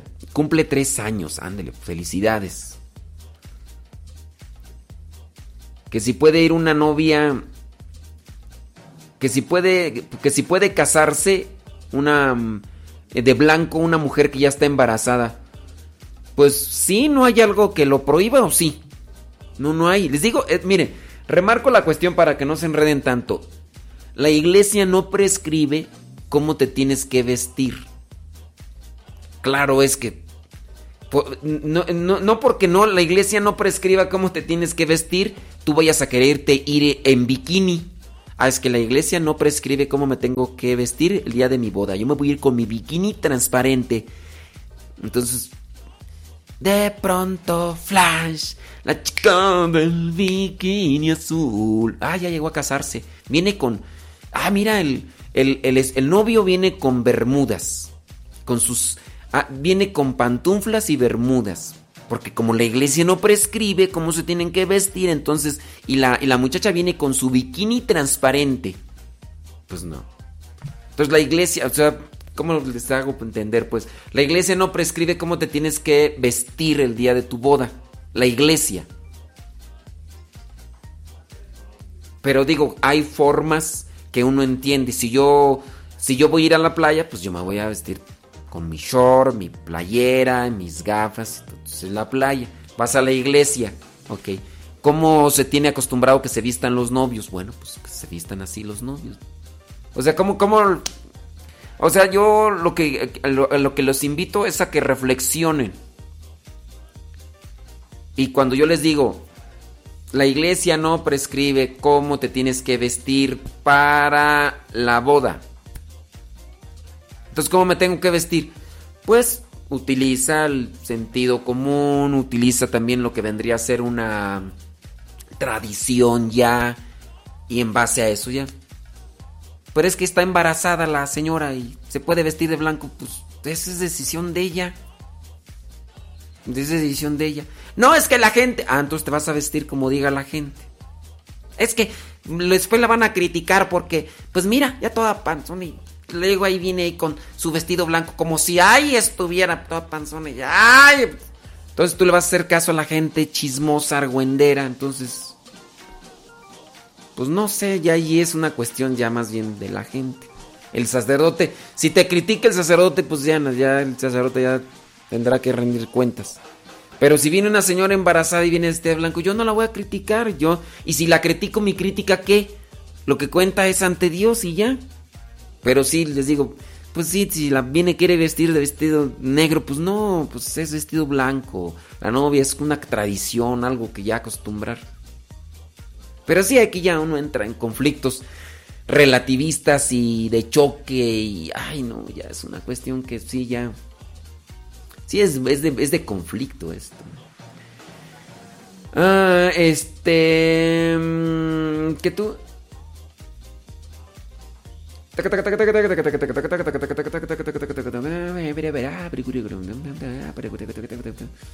Eh, bueno, ¿qué?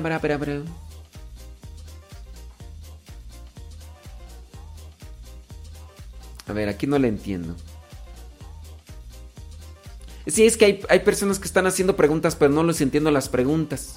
Por ejemplo, esta persona dice, padre, ¿y la materia es cuando la herida está echada a perder? ¿Esa pregunta qué? No le entiendo. Padre, ¿y la materia es cuando la herida está echada a perder? La materia está echada a perder. Que si las cirugías estéticas son pecado, dependiendo qué, qué tipo de cirugía. No todas las cirugías son válidas y aceptadas por la iglesia. Hay cierto tipo de cirugías que se podrían hacer en ciertas circunstancias. Por ejemplo, te quemaste con el boiler, con el fuego que sale del boiler. Entonces necesitas una cirugía recomendable. Pues sí, ahí la iglesia no se va a poner en contra, pero hay cierto tipo de cirugías que sí no, no son válidas. Eh, ok, muy bien. Estoy aquí leyendo aquí. Eh,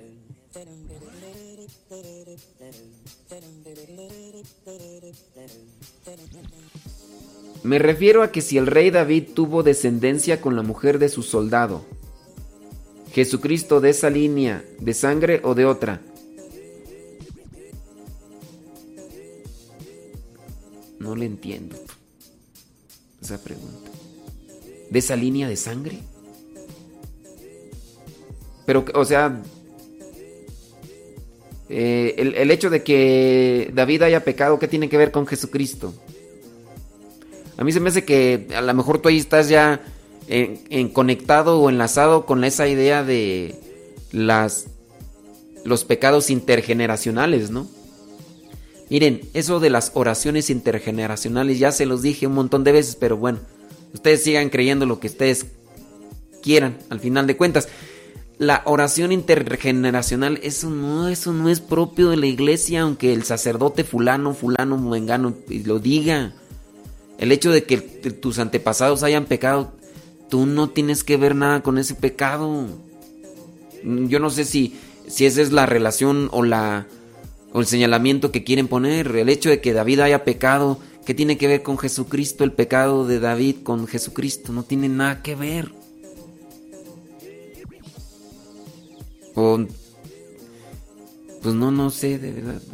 Eh, Pues es que igual no están haciendo bien sus preguntas, pero si eso es lo que interpreto yo, que tú quieres conectar el pecado de David con Jesucristo y que Jesucristo tiene que cargar con el pecado de David. Si tú piensas así y tú tienes esa idea y tienes esa concepción, estás equivocado. Eso no es, eso no es doctrina de la iglesia. Esa es enseñanza de cierto sacerdote que por ahí anda promulgando eso, pero eso no es doctrina de la iglesia. Y no porque lo diga ese sacerdote es doctrina de la iglesia. ¿eh? Yo les trato de poner fundamento, les digo el derecho canónico, lo demás. Y ahora que si no les digo los números, pues no los tengo aquí a la mano, pero sí está ahí. Ya nada más sería cuestión a quien quiera buscar el número, por ejemplo, esto de la consumación y todo eso, ya tendríamos que buscar ahí en el número de derecho canónico, pero si a mí se me hace que ustedes ya andan extraviados, yo los invito a que se corrijan, ¿eh? Porque... Eh, taca, Hizo una pregunta del santo de San Fabián y Papa Mártir. Mm, hice yo una pregunta de San Fabián y Papa Mártir. No me acuerdo. Eh, padre, pero ¿por qué se dice hasta que la muerte los separe? Y se hace juramento amarse y lo demás y se tienen hijos y después bien rápido y fácil se vuelven a casar con otro por la iglesia. Mm, no, no le entiendo.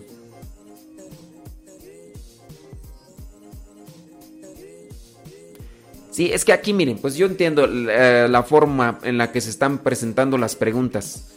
Y pues es una manera muy escueta, muy corta y no, no le agarro yo bien la, la idea de la, de la pregunta. Miren, nada más para que salgan de dudas. Si el matrimonio no es válido, si, no- si el matrimonio no es válido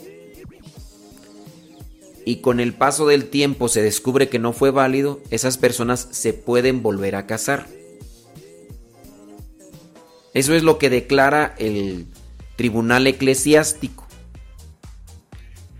Si por ejemplo una persona va con el tribunal eclesiástico y ya el tribunal eclesiástico investiga y se da cuenta que ese matrimonio no fue válido, ellos se pueden volver a casar. Si el matrimonio fue válido, ellos no se pueden volver a casar. Yo no sé si por ahí va esta pregunta que están haciendo de que, que juran amarse hasta que la muerte los separe y que después se, vuel- se vuelven a casar eh, por, con otro por la iglesia. Acuérdense, entonces, si el matrimonio fue válido y lo declara así el tribunal eclesiástico, ellos no se pueden volver a casar por la iglesia. Si el matrimonio no fue válido y así lo declara el tribunal eclesiástico, ellos sí se pueden volver a casar porque no fue válido. No fue válido. Y para eso así la investigación del tribunal eclesiástico. Y hay muchos matrimonios que no son válidos. Yo no lo decido. Ahí ya.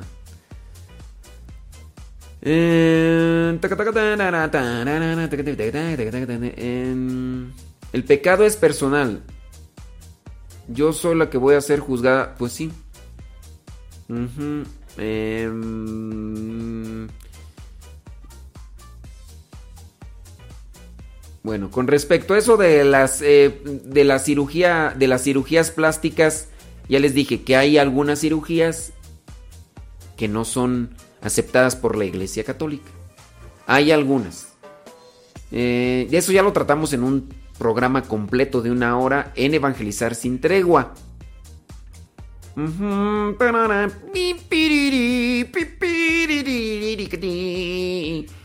Ok, sí.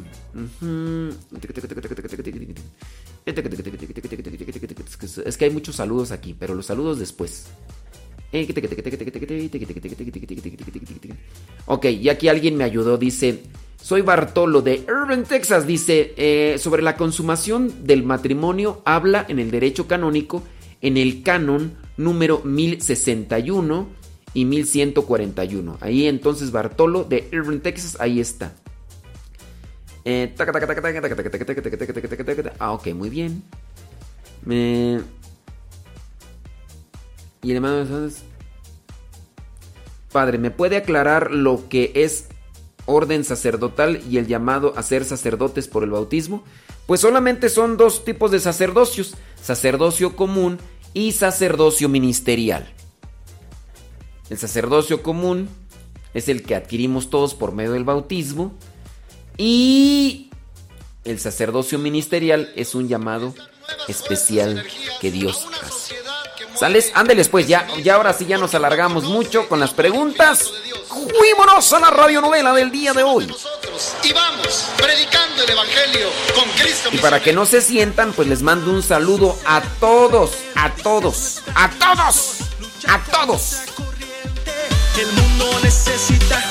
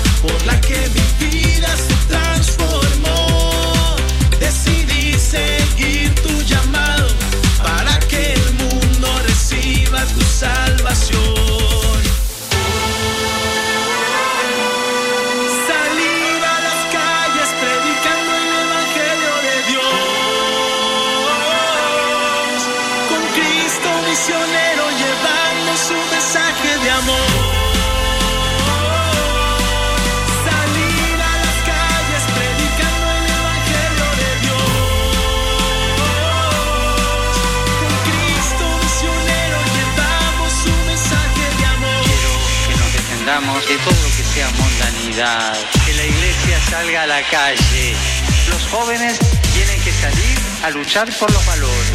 Quiero lío en las dioses. Tengo libertad para predicar las proezas de aquel que su vida. Sí, yo sé, yo sé. Pero ya les dije, independientemente quién lo diga o dónde lo digan, porque ya me están ahí diciendo que una señora, que en otra radio. Aquí es Radio Cepa.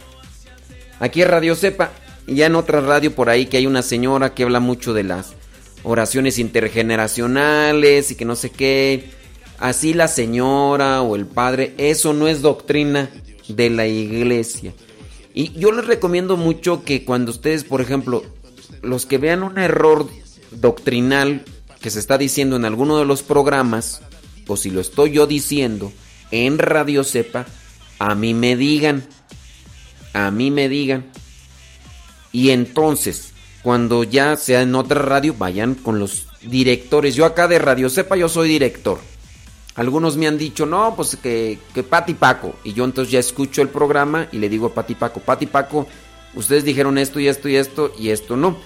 Y entonces hay que corregir eso en esto. Entonces ya analizamos y ya. Que los hermanos dijeron, ah, ok. Entonces cuando ustedes escuchen en otra estación de radio los problemas de doctrina o las confusiones que podrían ser, vayan con los directores.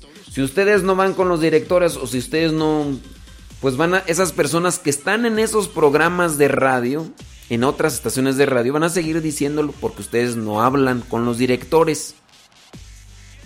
Pero eso de la sanación intergeneracional no es doctrina de la iglesia, es enseñanza de ciertos laicos y de ciertos sacerdotes.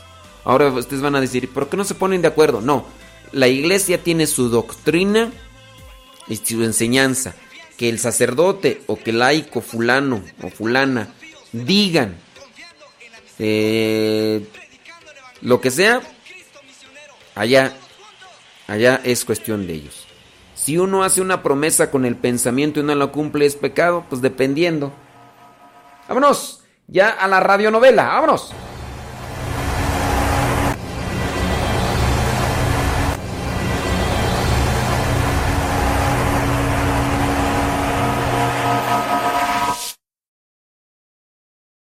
Corre el año 1926 y se decreta una de las más cruentas leyes contra los sacerdotes y católicos, la Ley Calles. Avalada por su secretario de gobierno, Adalberto Tejeda. Sacerdotes muertos y perseguidos. Prohibición de propaganda católica. Expropiación de templos y casas religiosas. En pocas palabras, el exterminio de los católicos de México.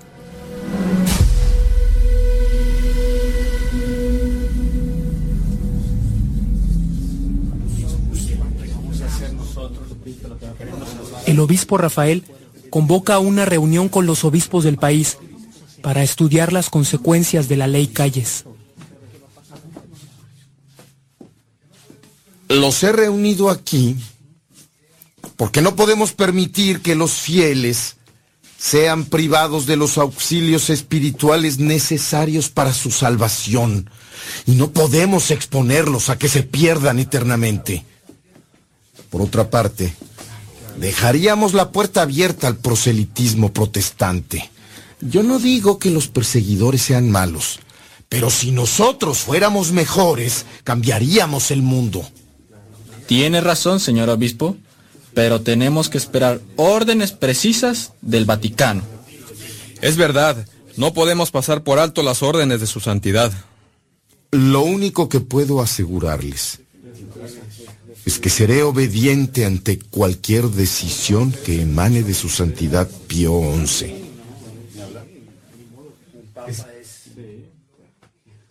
Después de algunos días llegó por fin una carta del Vaticano. Señor obispo, llegó la carta que esperaba. Gracias.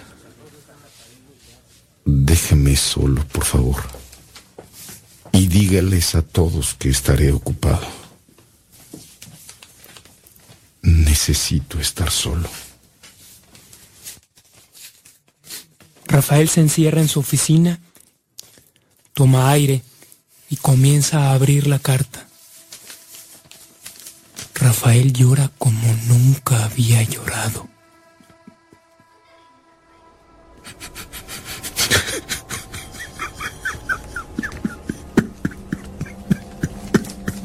¿No te rindes, Rafael? Yo puedo curar tu dolor. Lo ha querido el Papa. Y nosotros no tenemos otra cosa más que obedecer filialmente.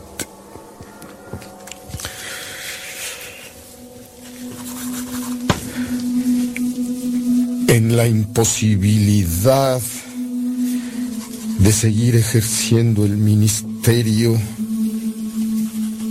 sagrado según las condiciones impuestas por el decreto de don Plutarco, que don ni que nada, de calles, después de haber consultado con su santidad Pío XI y obtenida su aprobación, ordenamos que desde el 31 de julio de 1931 hasta que dispongamos otra cosa, se suspenderá en todos los templos de México el culto público.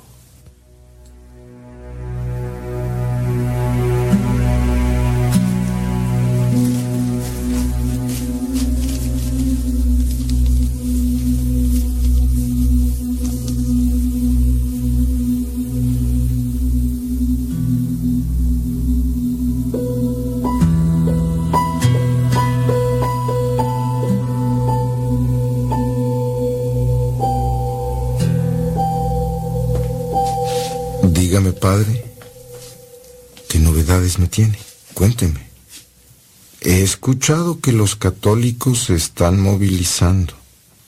Diversas organizaciones católicas unieron sus esfuerzos y se han organizado para responder a la agresión y sabotear a calles. Han decretado un boicot a la vida económica del país, con lo que esperan crear una crisis que obliga al gobierno a modificar la situación ilegal en la que vive la iglesia. Me da gusto que la gente se organice de ese modo. Ojalá que la lucha no tome el rumbo de la violencia. El obispo Rafael no tardó en darse cuenta que su deseo de un movimiento sin violencia era una utopía.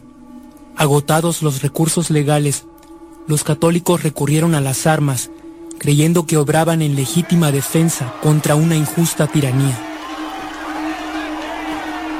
Aquí presente la Liga Nacional de la Defensa Religiosa. ¡Viva Cristo Rey! ¡Viva! El obispo Rafael escuchaba todo desde su oficina. No. No puedo estar de acuerdo con esa forma de boicot.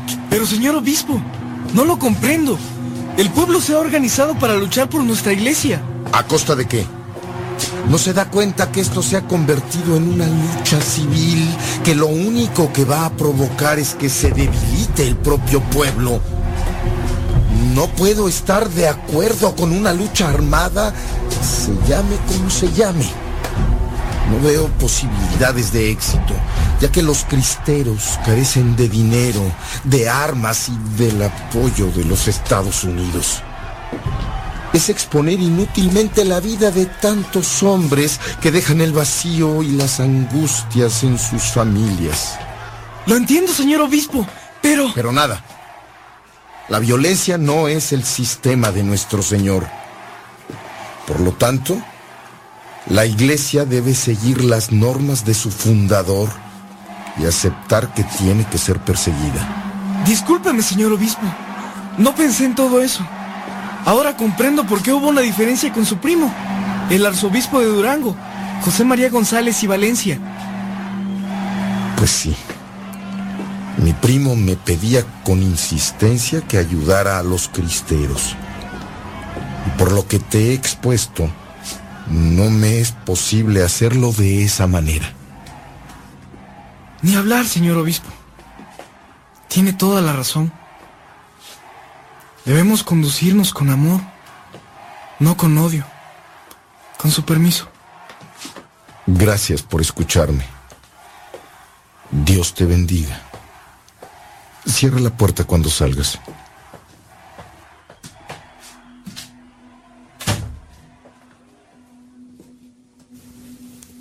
¿Qué voy a hacer para salvar mi seminario y mi diócesis? Debo pensar en algo que me permita seguir con la labor de catequizar.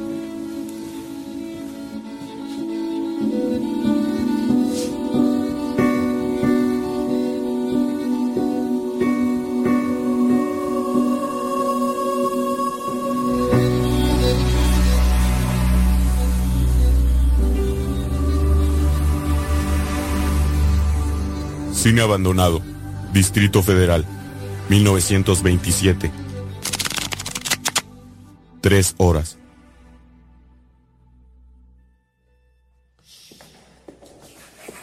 El obispo Rafael va a escondidas metiendo a los jóvenes seminaristas a un cine viejo que rentó. Con cuidado, muchachos. Despacio. Eso por aquí.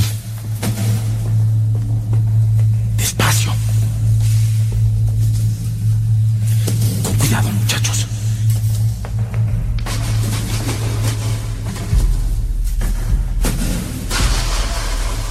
Aquí jamás se van a imaginar que están refugiados un grupo de seminaristas de todas partes.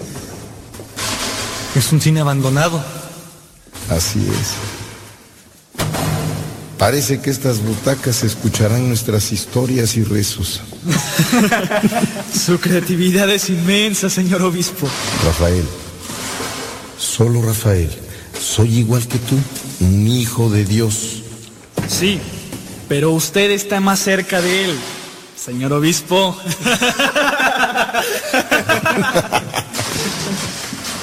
No te preocupes. Este lugar es un poco incómodo, pero verás que será muy seguro para escondernos.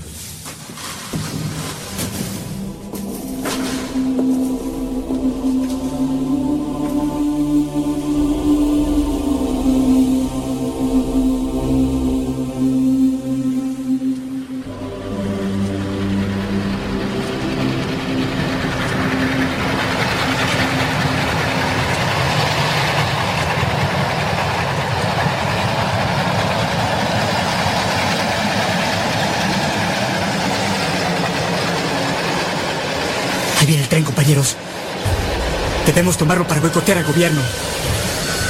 Ellos nos quieren quitar a nuestro Dios, pues nosotros les vamos a quitar al suyo, que es el dinero. ¿Listos? ¡Sí! Vamos, ya está cerca. ¡Salten! ¡Ahora!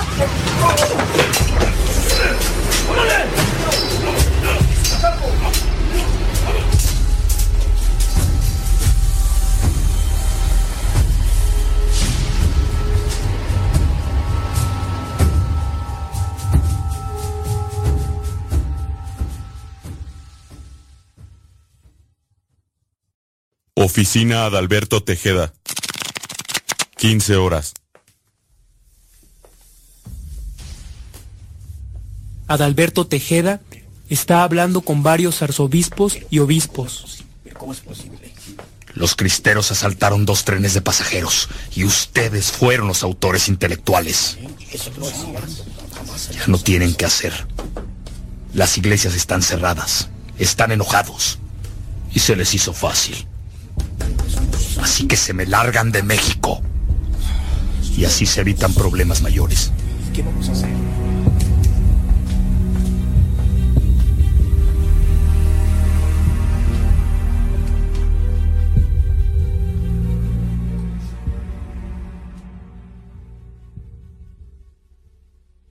Oficina Adalberto Tejeda. 20 horas. Venga para acá. Necesito que ahora mismo me traiga a mi gente de confianza. Quiero a los policías más inteligentes y más desapegados a cualquier tipo de emoción ridícula.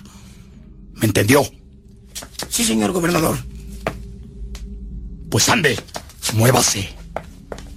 Los quiero en menos de cinco minutos.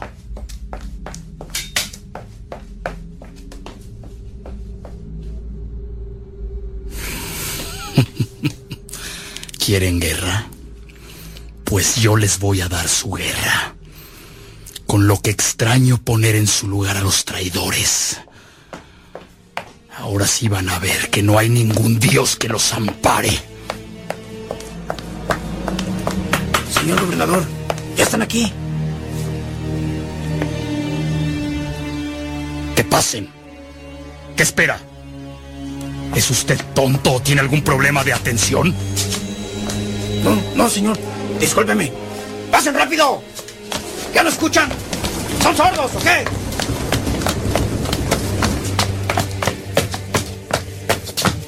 ¡Cállese ya! Quiero que presten atención. No voy a repetir esto dos veces. Los he mandado llamar porque los considero los más aptos para la labor que les voy a encomendar. ¿Alguno tiene problema con casar sacerdotes, obispos, arzobispos o cualquier hombre que se dedique a la tarea de manipular a la gente ignorante con cuentos de apariciones de ángeles? Quiero que hablen ahorita mismo para que se me larguen a otro lado si ustedes también son practicantes de esa farsa. ¡Hablen!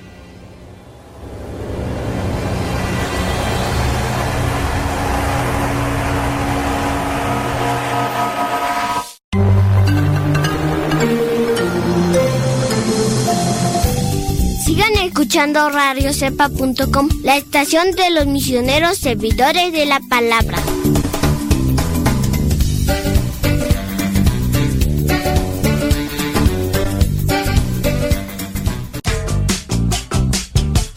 Recomienda Radio Cepa a tus amigos, también a tus enemigos. Recomienda Radio Cepa a tus familiares, también a los que no lo son. Radio Cepa, una estación de radio de los misioneros, servidores de la palabra.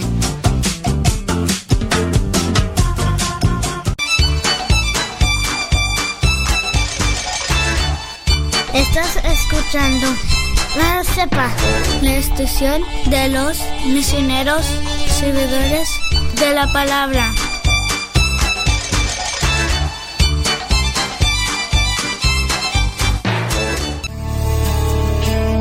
En estos momentos vamos a escuchar la palabra de Dios.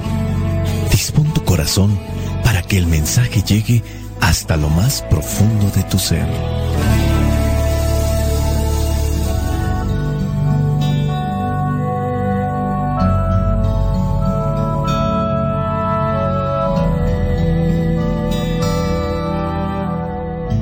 El Evangelio que la iglesia nos presenta para el día de hoy corresponde a Marcos capítulo 3, versículos del 1 al 6. Dice así, Jesús entró otra vez en la sinagoga y había en ella un hombre que tenía una mano tullida y espiaban a Jesús para ver si lo sanaría en sábado y así tener de qué acusarlo. Jesús le dijo entonces al hombre que tenía la mano tullida, levántate, ponte ahí en medio. Luego preguntó a los otros, ¿qué está permitido hacer en sábado? ¿El bien o el mal? ¿Salvar una vida o destruirla? Pero ellos se quedaron callados. Jesús miró entonces con enojo a los que le rodeaban y entristecido por la dureza de su corazón, le dijo a aquel hombre, extiende la mano. El hombre la extendió y su mano quedó sana. Pero en cuanto los fariseos salieron, comenzaron a hacer planes con los del partido de Herodes para matar a Jesús. Palabra de Dios, te alabamos Señor. ¿Ustedes conocen a alguien que quiera hacer el daño, el mal? ¿Ustedes conocen a alguien que quiera perjudicar a otros? Puede ser que sí. Y a lo mejor también nosotros en algún momento hemos buscado o deseado, hemos querido hacer el mal a otros. Y eso hay que purificarlo, hay que sanar los pensamientos, hay que sanar los sentimientos que se producen por el pensamiento. El pensamiento genera un sentimiento. El sentimiento puede provocar un deseo. Entonces hay que cuidar, hay que cuidar nuestros pensamientos. La religión, que aunque muchos puede ser que la rechacen, la religión que viene a ser este conjunto de normas, estructuras, fórmulas. Esto es la religión y se necesita para poder nosotros purificarnos por dentro, pero también tener la conexión con el Creador. Si nosotros creemos en Dios, creemos que Él nos puede limpiar, podemos tener la experiencia con Él después de, de la oración. Ah, cuando abrimos nuestro corazón a Él, buscamos esos momentos de silencio, podemos incluso disipar todo tipo de dudas, podemos incluso tranquilizar lo que son los sentimientos que se han generado por los pensamientos. Cuando nosotros buscamos ese momento de estar con Dios, no solamente de estar no pensando en nada, porque alguien podría decir, bueno, entonces no es necesaria la religión, no es necesario Dios, porque con cierto tipo de ejercicios, de respiración, ciertos lugares donde pueda estar a solas, con eso ya voy a adquirir la tranquilidad. Sí, la puedes adquirir, pero necesitamos un plus, necesitamos una fuerza, necesitamos una luz interior. Hay personas que pueden manejar cierto tipo de técnicas de respiración, de aislamiento, de soledad, estar en contemplación, no sé, hasta en la misma naturaleza, ya sea en un bosque o en algún lugar solitario, llámese un desierto, cosas así cuando uno busca estos lugares, uno también puede alcanzar lo que son estos momentos de paz. Ok, ya alcanzaste el momento de paz y ahora qué viene? ¿De dónde vas a alcanzar esa luz? Esa luz que es sobrenatural y que muchos de nosotros le hemos experimentado y que a partir de que hemos experimentado esa luz que es sobrenatural, esa luz que viene al alma, entonces nos capacitamos para ser pacientes con quien nos desespera ser prudentes con aquellas personas que nos irritan, hacer el bien con aquellas personas que nos han hecho el mal, con aquellas personas que nos han perjudicado, nos han dañado la vida. Después de tener esta experiencia también con Dios, hemos llegado a acomodar esos pensamientos que nos llevan a desórdenes, que nos llevan a actuar de manera precipitada y, alterada. A eso nos ayuda la religión. Y miren, dentro de lo que viene a ser el Evangelio que la iglesia nos propone el día de hoy, está Jesús, dice, entra en la sinagoga, estaba allí un hombre con una mano tullida, y ahí espiaban a Jesús aquellos que siempre lo espiaban, hablando de los fariseos, estaban ahí espiándolo para ver si iba a sanar a esta persona que estaba con la mano tullida en día sábado. Y si lo sanaba, pues lo iban a tener de qué acusar. Jesús conoce los pensamientos, conoce las intenciones y le dice a aquel que estaba ahí con la mano tullida, levántate y ponte en medio.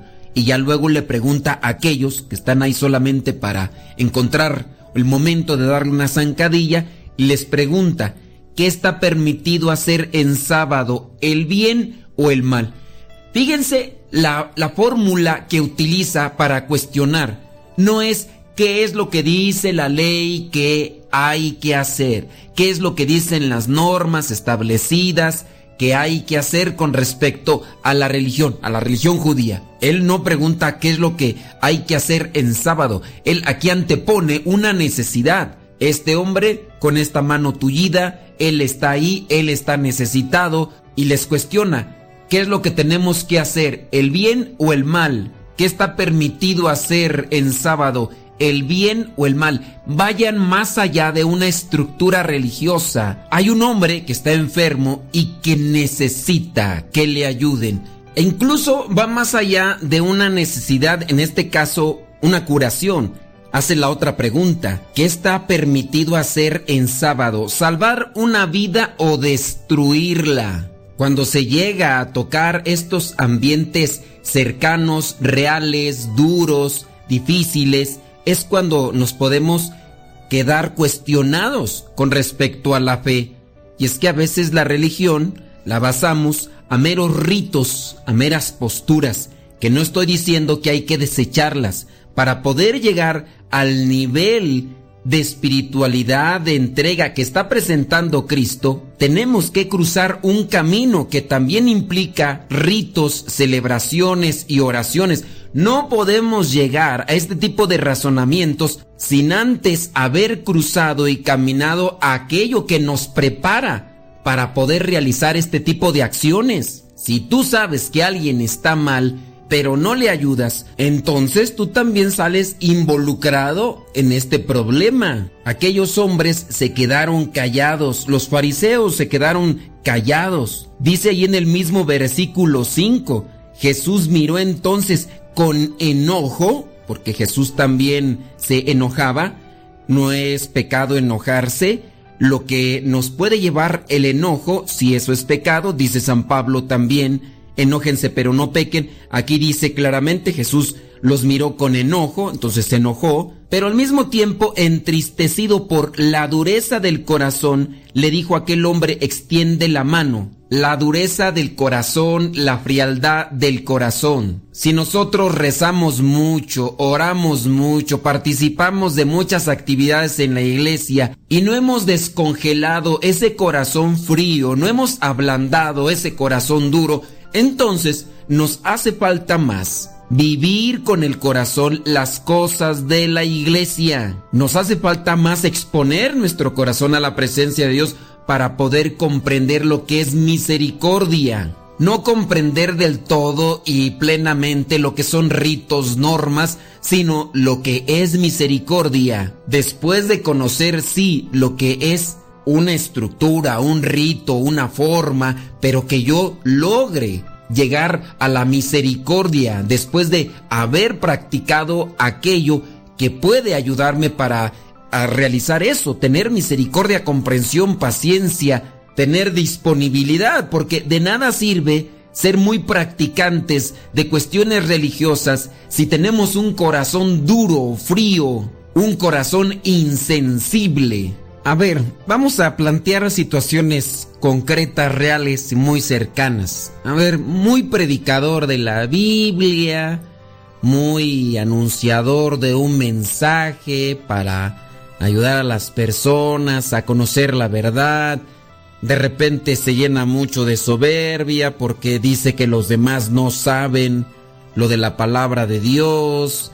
E incluso es capaz de estar queriendo corregir a los demás como si fuera él el reflejo de San Pablo.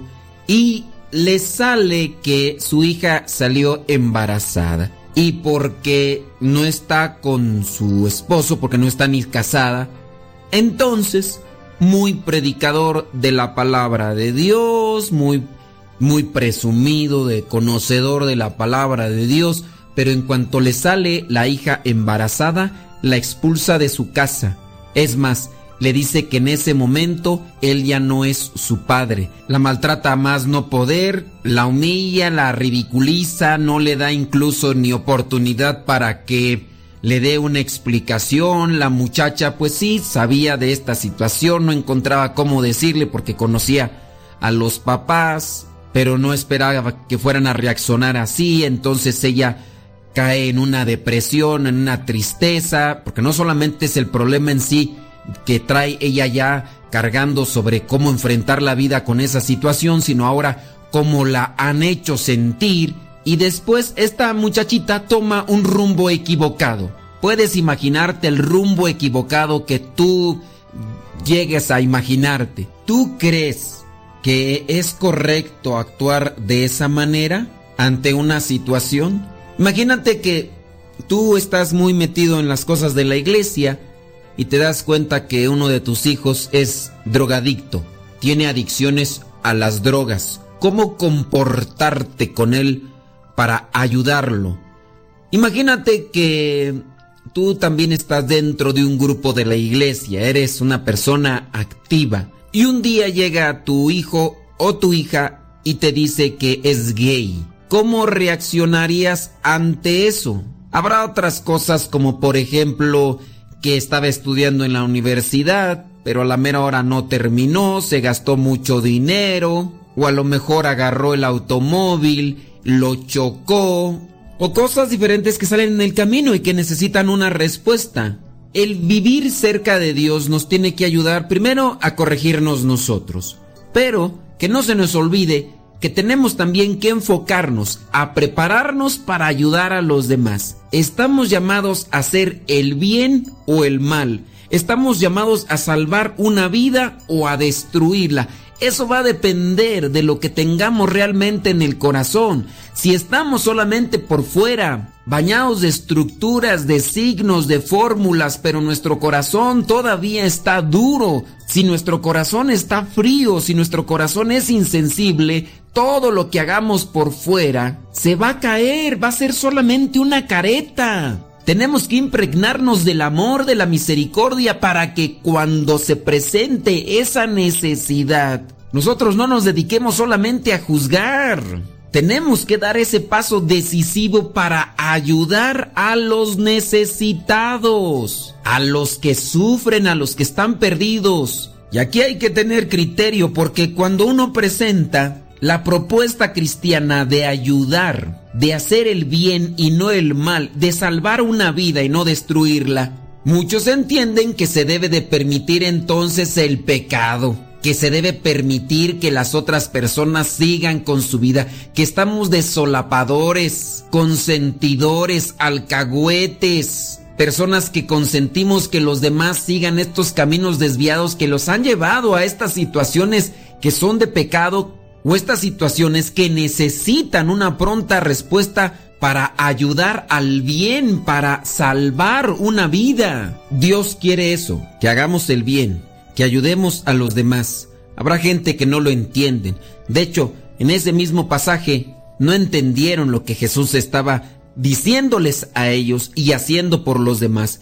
Tanto así que en el último versículo los fariseos salieron de aquella sinagoga y lo que hicieron fue juzgar a Jesús y comenzar a hacer planes, pero para matar a Jesús, no para salvar vidas, no para hacer el bien, porque para ellos era más importante una estructura y no entendieron hacia dónde debía de tender la estructura religiosa que ya se les había planteado en la ley. ¿Cómo estamos reaccionando ante esas situaciones familiares o esas situaciones sociales? ¿Nos estamos comportando igual que los fariseos? ¿Nos estamos dando solamente golpes de pecho, condenando y enjuiciando la vida de los demás?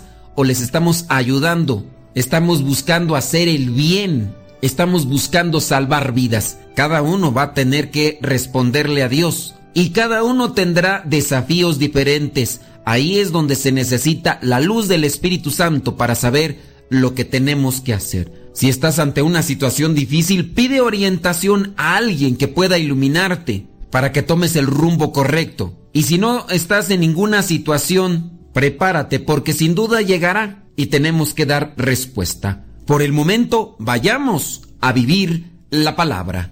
La bendición de Dios Todopoderoso, Padre, Hijo y Espíritu Santo, descienda sobre cada uno de ustedes. Recuerden que si ustedes quieren que le llegue este audio hasta su celular, es bien sencillito, solamente descarguen una aplicación que se llama Telegram, ya ustedes la descargan, le ponen su número de teléfono porque funciona igual que el WhatsApp o hasta mejor.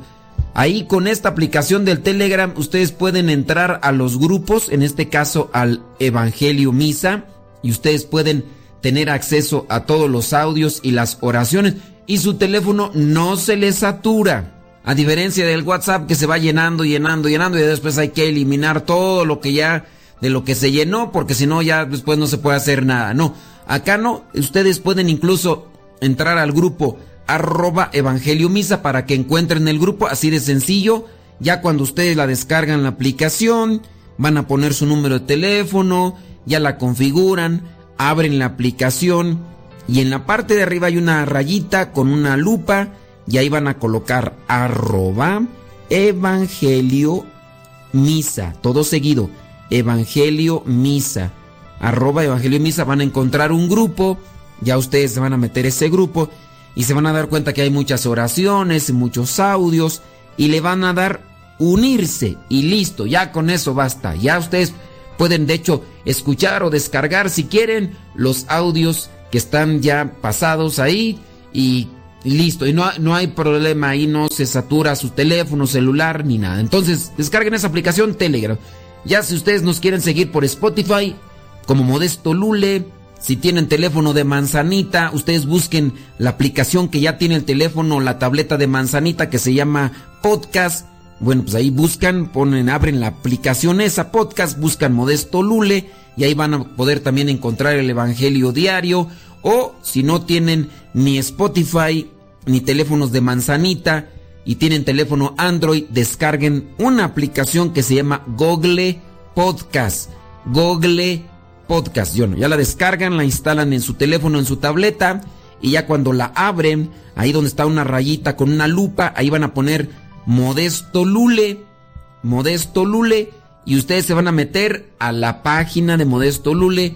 Ahí dejamos un montón de audios y entre todos esos audios todos los días también dejamos el Evangelio, por si nos quieren seguir, ¿ok? Ahí nos, también nos siguen en las redes sociales. Nos escuchamos el día de mañana, si Dios no dice otra cosa, se despide su servidor y amigo, el Padre Modesto Lule de los misioneros servidores de la palabra.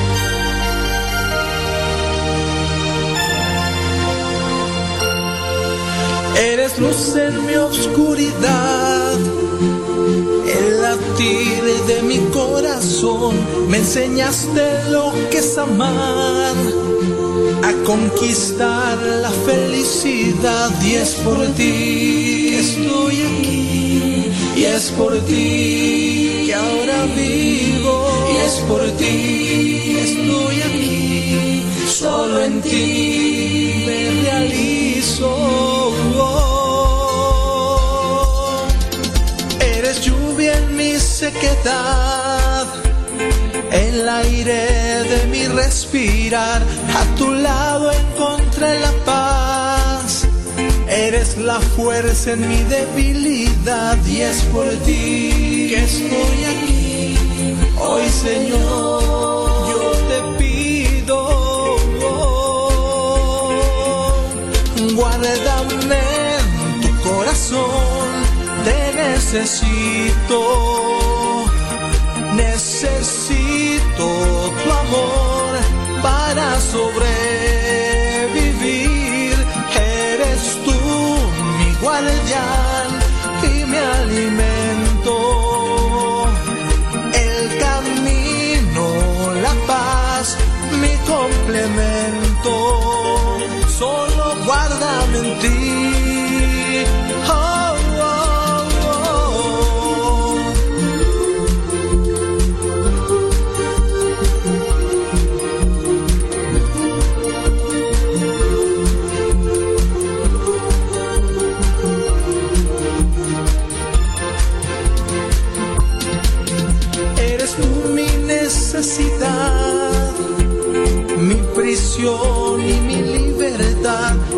Puedo vivir sin ti. Eres Señor, mi principio y fin. Y es por ti que estoy aquí. Y es por ti ahora vivo. Guárdame en tu corazón, te necesito,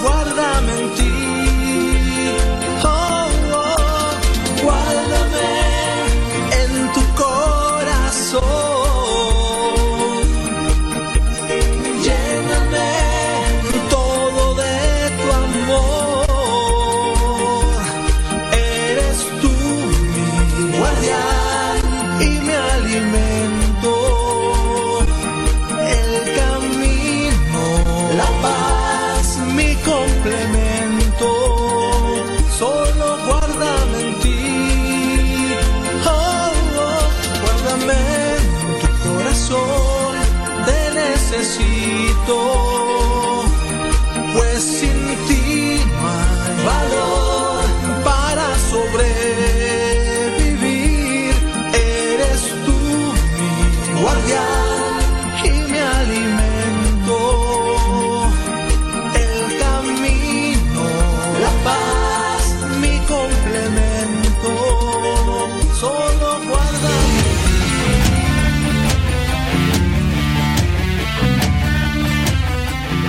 Tal amigos? Soy Juanjo, vocalista de Vuelta Nu y bienvenidos a otro segmento de Sálvese el que quiera. Yo vamos a tomar un tema muy interesante.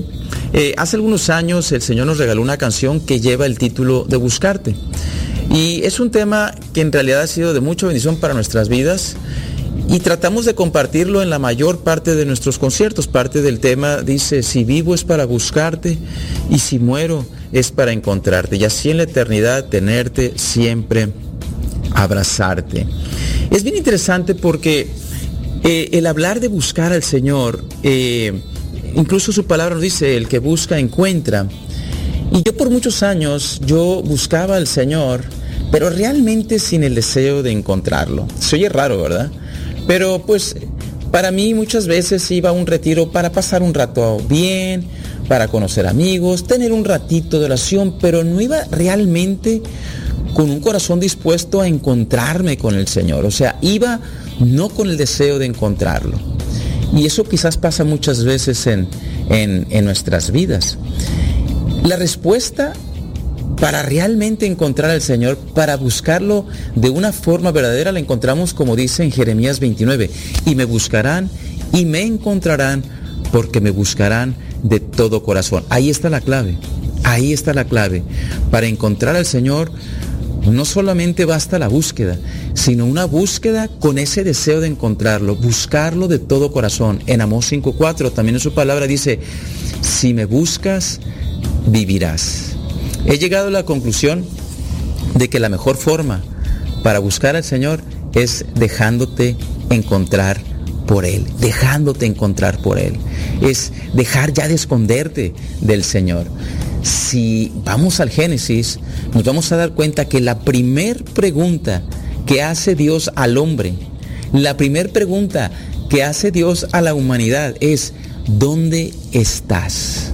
¿Dónde estás? En otras palabras, no te escondas de mí. No te escondas de mí. ¿Dónde estás?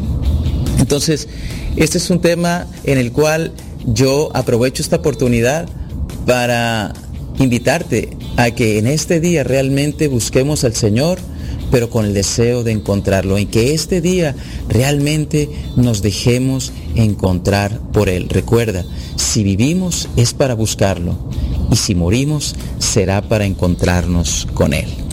Pues te mando un fuerte abrazo, que el Señor te bendiga abundantemente y María te acompañe siempre. Yo soy Juanjo de Vuelta a Nu y nos vemos muy pronto. Bendiciones.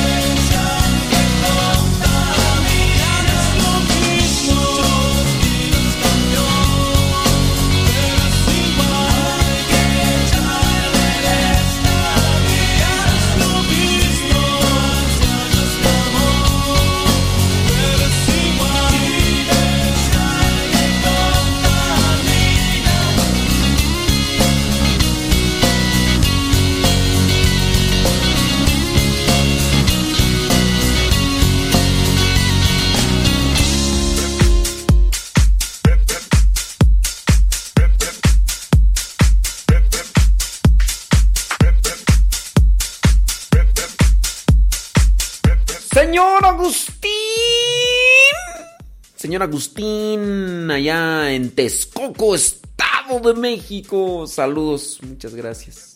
Gracias, gracias, gracias. Alguien ahorita me cuestionaba, y digo, está bien. Creo que en la medida en que nosotros reflexionemos y razonemos, podemos salir de nuestros errores, podemos salir de aquellas cosas que que nos llevan a conflicto, ¿no? Alguien decía, ¿por qué si dices que la oración te hace más paciente y que ya no se enoja uno? ¿Por qué el Papa sí se enojó y le dio de manotazos a aquella señora que, que lo jaló de la mano? Bueno, es que también hay que analizar la cuestión. De hecho, en el mismo pasaje del Evangelio del día de hoy, dice que Jesucristo miró con enojo a los fariseos. O sea, Jesucristo se enojó también. No quiere decir que porque yo hago oración, así me mienten la madre, yo no voy a responder. No. No, pues no, pues eh, espérame tantito. Está en, los griegos, están los estoicos. El estoicismo es una filosofía que se adquirió para que no afectara el embate que realizaban los romanos o los pueblos enemigos. Cuando dicen, es que voy a adquirir una postura estoica. ¿A qué se refiere con una postura estoica? La, la postura estoica se refiere a estar así, mira, como si fuera una piedra. Así me puedan quemar la casa, así me puedan... Esa es era una filosofía que adquirieron los antiguos griegos para que no les afectara lo que el ejército o los pueblos enemigos estaban haciendo con ellos. Entonces, esa era, decía, no, adquiere una postura estoica, es decir, que no te cale, que no te duela. Entonces, entonces los estoicos cultivaban esa filosofía. Así les puedan hacer lo que les puedan hacer, no me voy a inmutar, no me voy a enojar, es más como una piedra. Ni alegría ni tristeza, así. Pues no, la, la oración ciertamente no, no- no nos va a llevar a una postura estoica. Jesucristo mismo se enojó. ¿O a poco ustedes no creen que estaba enojado cuando sacó a los mercaderes del templo? ¿Ustedes creen que no sacó? Miren, cuando nosotros hablamos de adquirir paciencia con la oración, vamos allá, vamos más allá de una postura eh, meramente corporal. Porque yo me puedo enojar. Y San Pablo dice, enójense pero no pequen. Enójense pero no pequen. Y cuando nosotros hablamos de adquirir paz, ciencia, la ciencia de la paz es no hacerle daño a los demás, pero daño en el sentido de de agresión, de, de odio. Si alguien me jala a mí, suéltame, suéltame. Ah, pues lo mínimo así. Alguien va a decir, no, pero es que no tienes que hacer ni eso. No, es que también hay gente que está desquiciada y que puede tener un desorden psicológico y pues bueno, hay que... Suéltame, pues ¿cómo? No puedes comparar ese tipo de acción a la acción que podría ser que por enojo nosotros le hagamos un daño fatídico a una persona, acabar con su vida, por ejemplo. Una cosa puede ser que tú te enojes y, le des un manotazo a alguien y no lo puedes comparar, como por ejemplo al enojo que puede ya tener una persona que incluso tenga el deseo de echarle el carro encima porque le dijo algo, ah, vas a ver, te voy a echar el carro, te voy a aplastar, te voy a matar. No es lo mismo. Hablando de la paz, no vendría a ser lo mismo de, ah, me hiciste enojar, te voy a dar un, los golpecitos en la mano para que me sueltes. No puedes comparar eso al enojo que te puede producir o el odio. Y, ah, te voy a lanzar unos cohetes para que se muera mucha gente de tu pueblo. Pues no. Entonces, enójense pero no pequen. Yo pregunto, a ver, a la luz de la verdad y del espíritu y de la palabra, ¿el Papa pecó porque aquella mujer lo jaló de la mano y le dio unos golpecillos pequeñitos en la mano? ¿Pecó el Papa con eso? Eso es pecar. ¿Qué entienden ustedes por pecar? San Pablo dice, enójense pero no pequen. Enójense, pero no pequen. ¿Qué es pecar? ¿Qué entienden ustedes por pecar? Ahí entra el criterio y la reflexión. Entonces, con la oración sí tenemos que adquirir paz. Pero paz no es ya no ya no vas a sentir enojo. No, sí me puedo enojar, pero la paz es paz ciencia. Ese es el don del Espíritu Santo. Obviamente yo aquí estoy manipulando la palabra y de hecho, paciencia no se escribe así de paz, ciencia, la ciencia de la paz. Pero parafraseando y distorsionando el término, uno puede, tiene uno que adquirir la ciencia de la paz, estar bien con todos. Y está, estar bien con todos no quiere decir, pégame, miéntame la madre, yo no te voy a decir nada. Eso ya es un estoicismo, ya. Entonces, uno tiene que analizar las cosas con, con sabiduría, con inteligencia, con sentido común y, y a partir de ahí uno tiene que ir moderando sus... una cosa es que pues sí me enojé y le... ¡Ay, suéltame! ¡Suéltame! No me grites, eso quiere decir que ya te enojaste y eso no es paciencia. Y tú no que haces tanta oración, no que haces tanta oración que, que no te ibas a, enojar, que no sé qué. Estoy pecando por decirte así con ese tono de ¡Suéltame! ¡No me toques! ¿Estoy pecando? Entonces, uno también tiene que analizar la cuestión.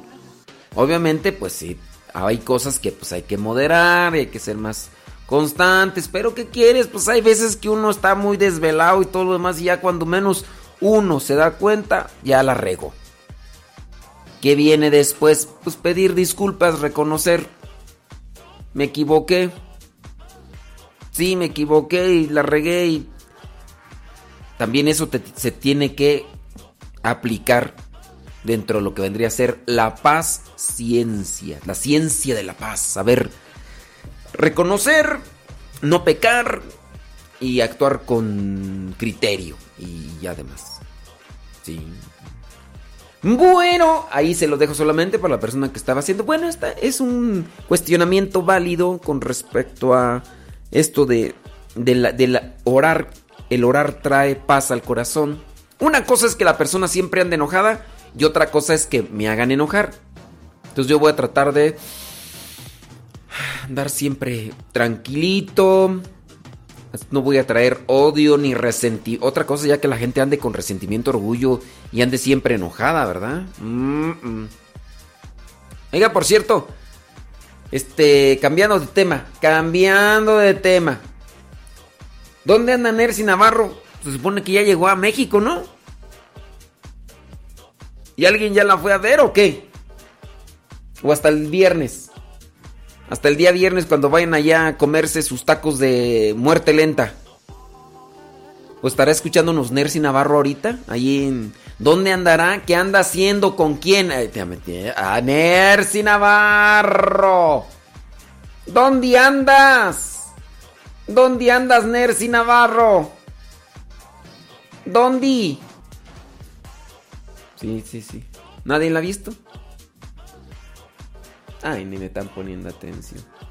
Ay, Dios mío.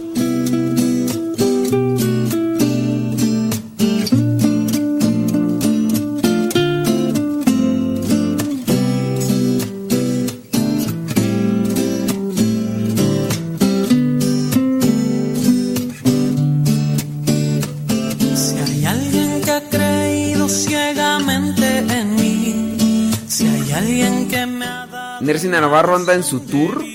Oh. Preguntan que cuáles son los tacos de muerte lenta. Ay, es. Les hace falta barrio para entender esos términos. Es que ustedes son fresillas, por si no entienden cuáles son los tacos de muerte lenta. Si hay alguien que me Les hace falta barrio. reprochar, si hay alguien que me ha enseñado a perdonar, alguien misericordioso. A lo mejor Nercy Navarro en su tour va a ir a las pirámides de Teotihuacán y va a pasar aquí bien cerquita. ¡Oh, Nercy Navarro! La abuelita anda con toda la familia, ¿no? Si hay alguien que me ha amado como nadie me amó, alguien que ha llenado por completo mi corazón, ha sido tu Señor, tan solo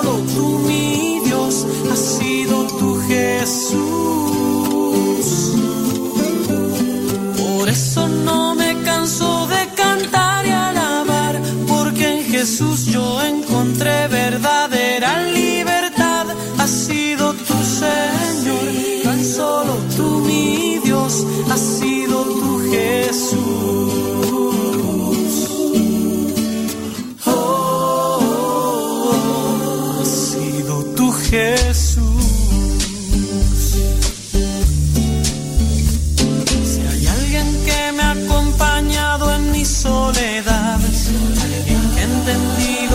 Siempre mis lágrimas,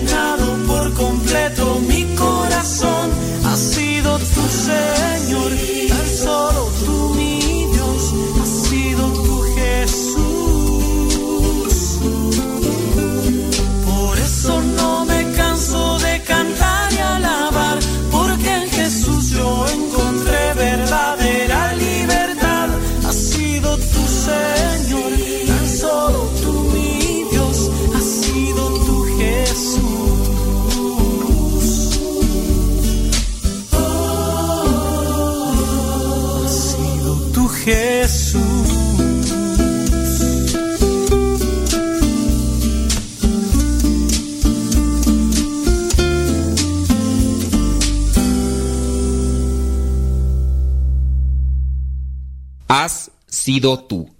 Canto interpretado por Marco López. Estás escuchando Radio Cepa, la estación de los misioneros servidores de la palabra. Amiga, yo sé que estás enamorada y sientes que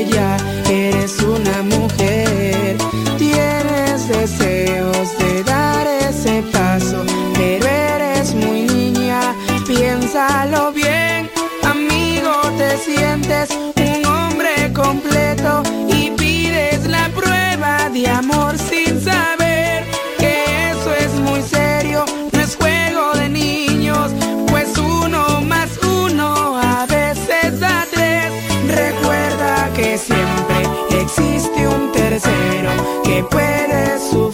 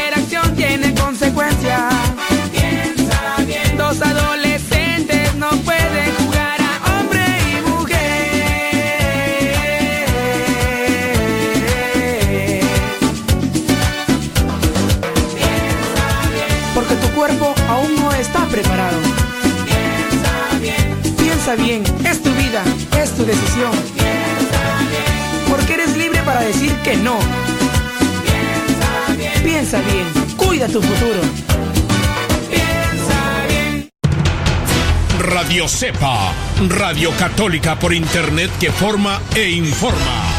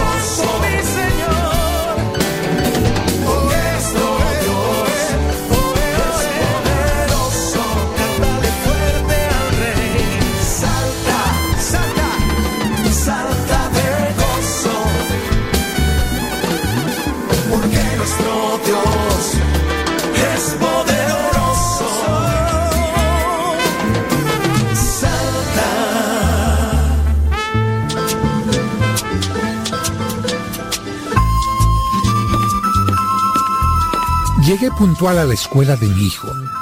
Eran las 8 de la mañana en punto. La maestra había advertido que la reunión era obligatoria para todos los papás y sin niños. Yo pensé, ¿qué se cree la maestra? ¿Que podemos disponer del tiempo a la hora que ella diga? Ella no sabía que tenía una reunión en mi oficina a la misma hora para cerrar un negocio importante. Y sí, tuve que cancelarla. No podía haber entregado la boleta de calificaciones a las mamás como lo hacía siempre, porque ahora lo hizo distinto. La maestra empezó puntual. Agradeció nuestra presencia y empezó a hablar. No recuerdo qué dijo porque la verdad mi mente estaba pensando en cómo resolver lo del negocio. Si resultaba, podría comprar aquella pantalla gigante de televisión y pagar mis deudas. De pronto, escuché a lo lejos que me decían, Juan Rodríguez, ¿no está el papá de Juan Rodríguez? La maestra me hizo volver a la realidad. Contesté, sí, sí, aquí estoy, mientras pasaba apresurado a recibir la boleta. Regresé a mi silla y cuando vi la boleta, la sangre me subió a la cabeza. ¿Para esto vine? ¿Qué es esto? La boleta estaba llena de seises y sietes. Guardé las calificaciones inmediatamente para que ninguna persona viera las porquerías de calificaciones de mi hijo. De regreso a casa, el coraje aumentó. Me puse a pensar, si le doy todo, nada le falta, ahora sí le va a ir muy mal.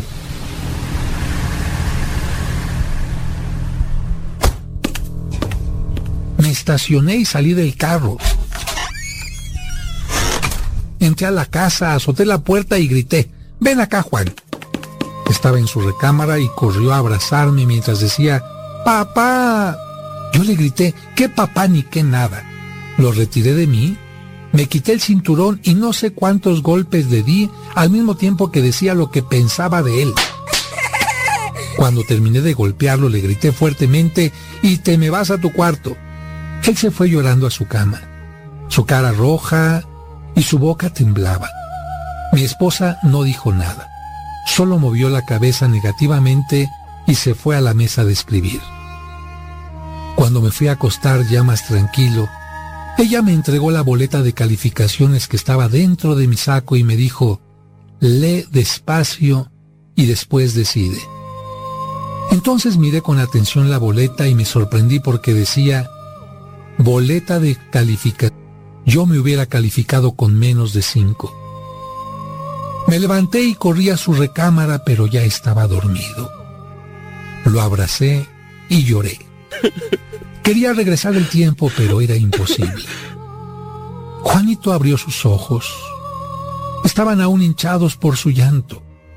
Sin embargo, me sonrió, me abrazó y me dijo, Te quiero, papá. Cerró sus ojos y se volvió a dormir.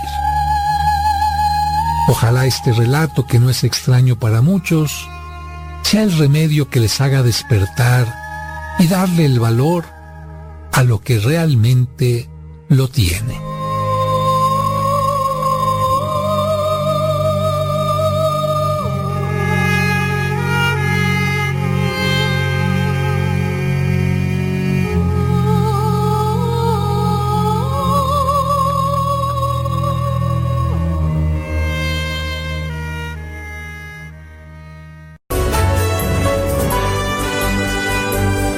La palabra de Dios es viva y eficaz, más penetrante que una espada de doble filo. Síguela a través de radiocepa.com. Tentaciones. Octavio era un buen niño. Le gustaba asistir a la misa dominical y desde su primera comunión no había dejado de comulgar. Sin embargo, un domingo antes de entrar a la iglesia, recordó que durante la semana había tenido varias tentaciones. Recuerdo que el lunes estuve tentado a tomar dinero de la bolsa de mi mamá. El martes tuve la tentación de ver televisión en el horario de estudio. El miércoles tuve ganas de golpear a mi hermanita. El jueves estuve tentado a gritarle a la maestra. El viernes tuve ganas de faltar a clases e irme de pinta.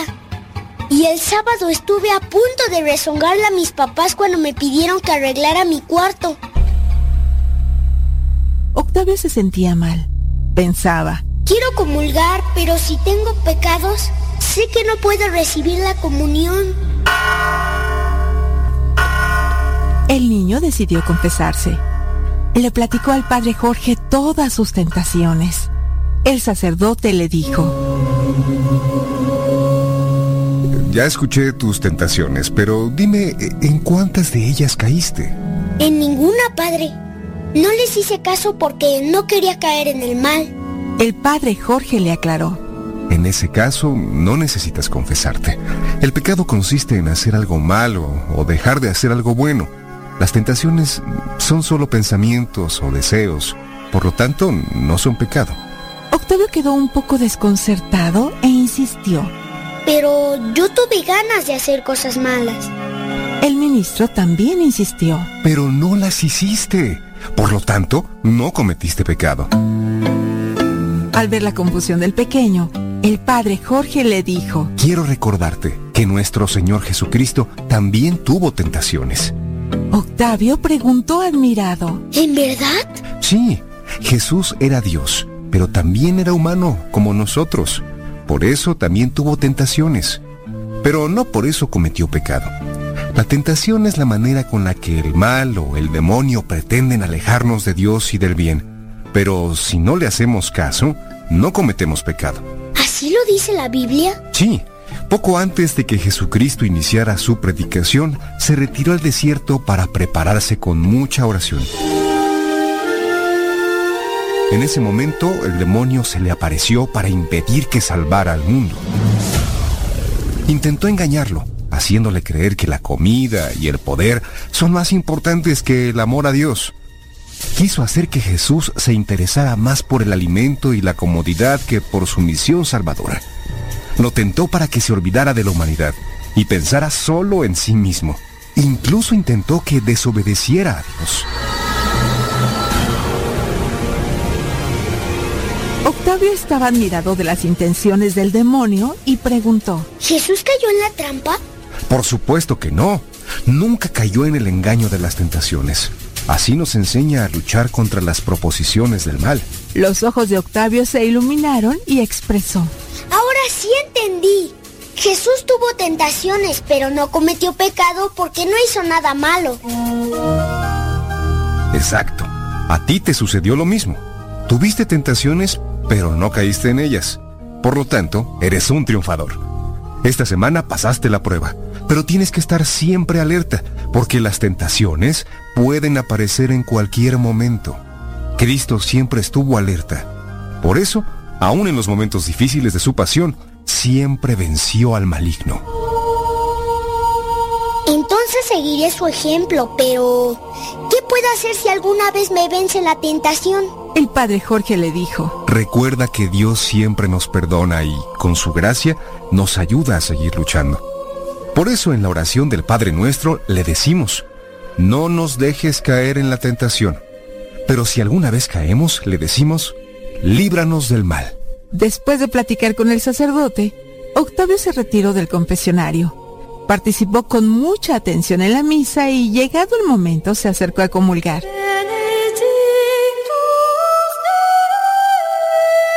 Después se arrodilló ante la imagen de Cristo y le dijo en secreto, Señor, tú sabes que tuve tentaciones, pero al igual que tú, no caí en ellas.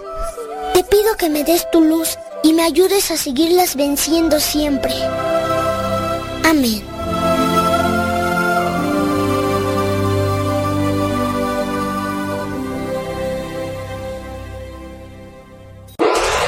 www.radiocepa.com transmite desde el Seminario de Teología de los Misioneros Servidores de la Palabra, ubicado en Texcoco, Estado de México.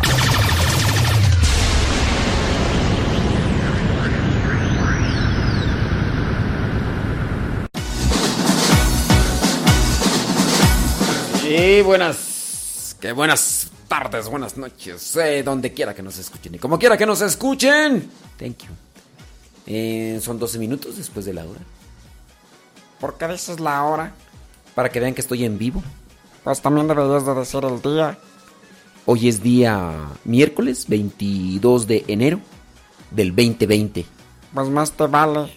Ya no más falta que digas este, lo del tráfico. Que digas lo del tráfico y que también digas la temperatura. Bueno, pues el tráfico está congestionado porque como hace frío y estamos a una temperatura aquí en Texcoco, Estado de México, de 62 grados Fahrenheit, 17 grados centígrados. Eh, si usted vive en Saltillo, Coahuila, estamos en la misma temperatura. Si usted vive en Los Ángeles, California, allá hay una temperatura de 12 grados centígrados, 20 54 Fahrenheit. Si usted vive en Las Vegas, Nevada, allá hay una temperatura de 10 grados centígrados, 50 grados Fahrenheit. Si usted vive en Phoenix, Arizona, allá hay una temperatura de 12 grados centígrados, 54 Fahrenheit. Ese es mi reporte. Oye, ¿cómo es, verdad? Que cuando van a dar el reporte, cuando van a dar el reporte ponen regularmente acá en México, no sé en otros lugares, regularmente para el reporte del clima ponen a esas muchachas despampanantes, despampanantes y, y dicen, bueno, pues ahora la experta del clima, eh, vamos a presentar a, ¿cómo se llama esa mexicana que se dio mucho a conocer tú? Mm, no recuerdo cómo se llama. Que ya creo que ya ni da pronóstico del tiempo, más bien este ya, se, ya es presentadora, ¿no? Eh, que también salió, se, se dio mucho a conocer porque tenía un novio y el novio la cortó porque dijo que el novio tenía que prepararse muy bien en los videojuegos para competir en una pues eh, para, para, una competencia um, internacional de de de gamers, les llaman gamers, gamers. De los gamers, de los gamers. ¿Cómo se llama esa muchacha tú? Bueno, la cuestión es de que pasan pues esas muchachas ahí muy despampanantes, dicen la experta del clima. Pero ya cuando viene un huracán y no sé qué, ahora sí ya llegan ahí los señores ahí. Regularmente son señores, ¿no? Los que... Bueno, este, se acerca el, la tormenta tropical, la tormenta tropical este, está afectando y, y dicen, y la muchacha no que era experta del, del clima, pues no que sabe cuánto y que, que aquí, que allá y que, que lo demás. ¿eh? Pregunto yo. Pregunto. Pregunto. Nada más. Ándele, pues. Saludos a Mari Gamboa que dice que no, no la saluda. Ay, Mari Gamboa. Ay, Mari Gamboa, de veras contigo. Todavía traen eso de los tacos de muerte lenta. Ay, Dios mío santo. Se llama Janet García. Ah, sí es cierto. Janet García. Ey. Eh...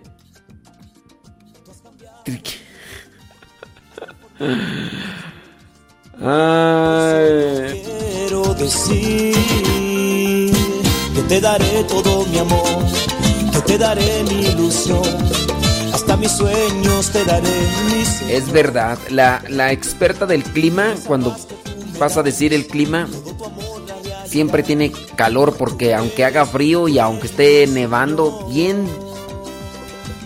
Ahí des, así y uno dice, oye, pues no es que está nevando, que hace mucho frío y ella mira nada más, ay, muchachos, de veras. mi refugio, Jesús. Tú eres mi esperanza, mi sostén y mi confianza. Por eso te digo, Señor, que te daré todo mi amor, que te daré mi ilusión, hasta mis sueños te daré, mi Señor. Por esa paz que tú me das, todo tu amor la realidad. Tú eres mi dueño, Señor.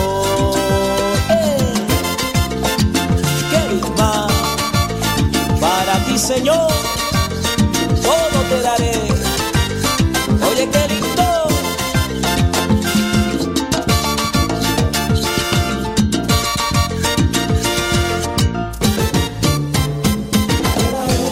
Mi corazón, Señor, mi alma, mi Dios, todo lo que soy, a ti te daré, te daré toda mi vida, ahí te daré todo mi amor, te daré, te daré. A ti, Señor, te daré, Eva, todo te lo daré, papá, porque mi vida es tuya, eso, ¿qué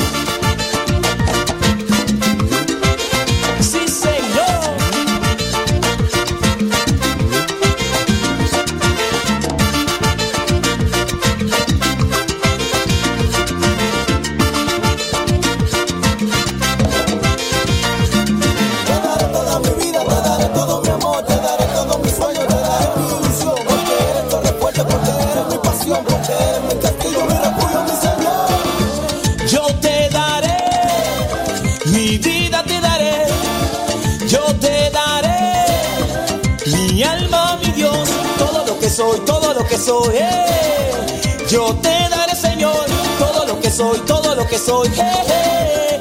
yo te daré.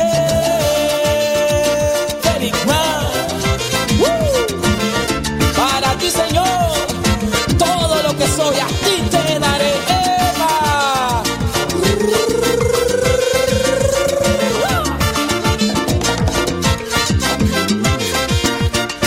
Llenado mi vida de amor, vida de ilusión. Tú has cambiado mi vivir, has transformado mi existir. Y hoy solo quiero decir que te daré todo mi amor, Señor.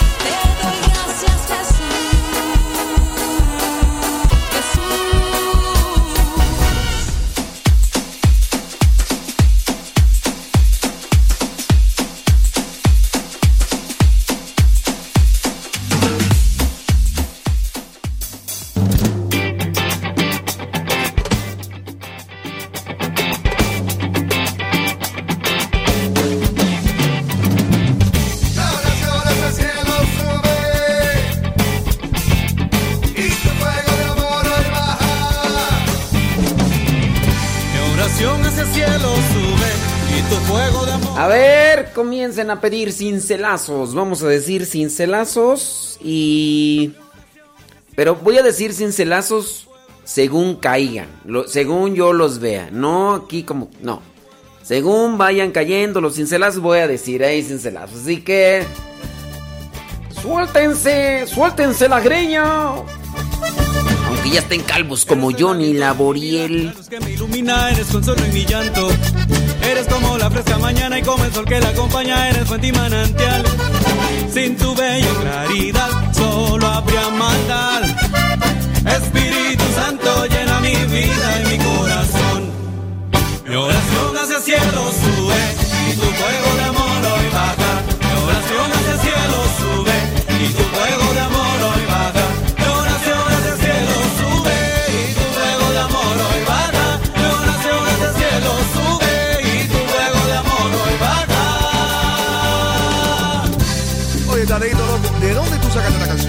qué, Miguelito? Decime.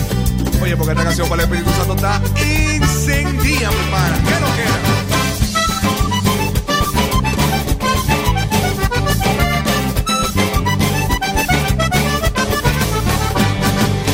Eres la promesa que vendría a guiar toda mi vida, mi ilusión y mi esperanza. Eres como noche, como estrella, como la luna más bella, eres fuente y manantial. Sin tu bella claridad, solo habría maldad. Espíritu Santo llena mi vida y mi corazón. Mi oración hacia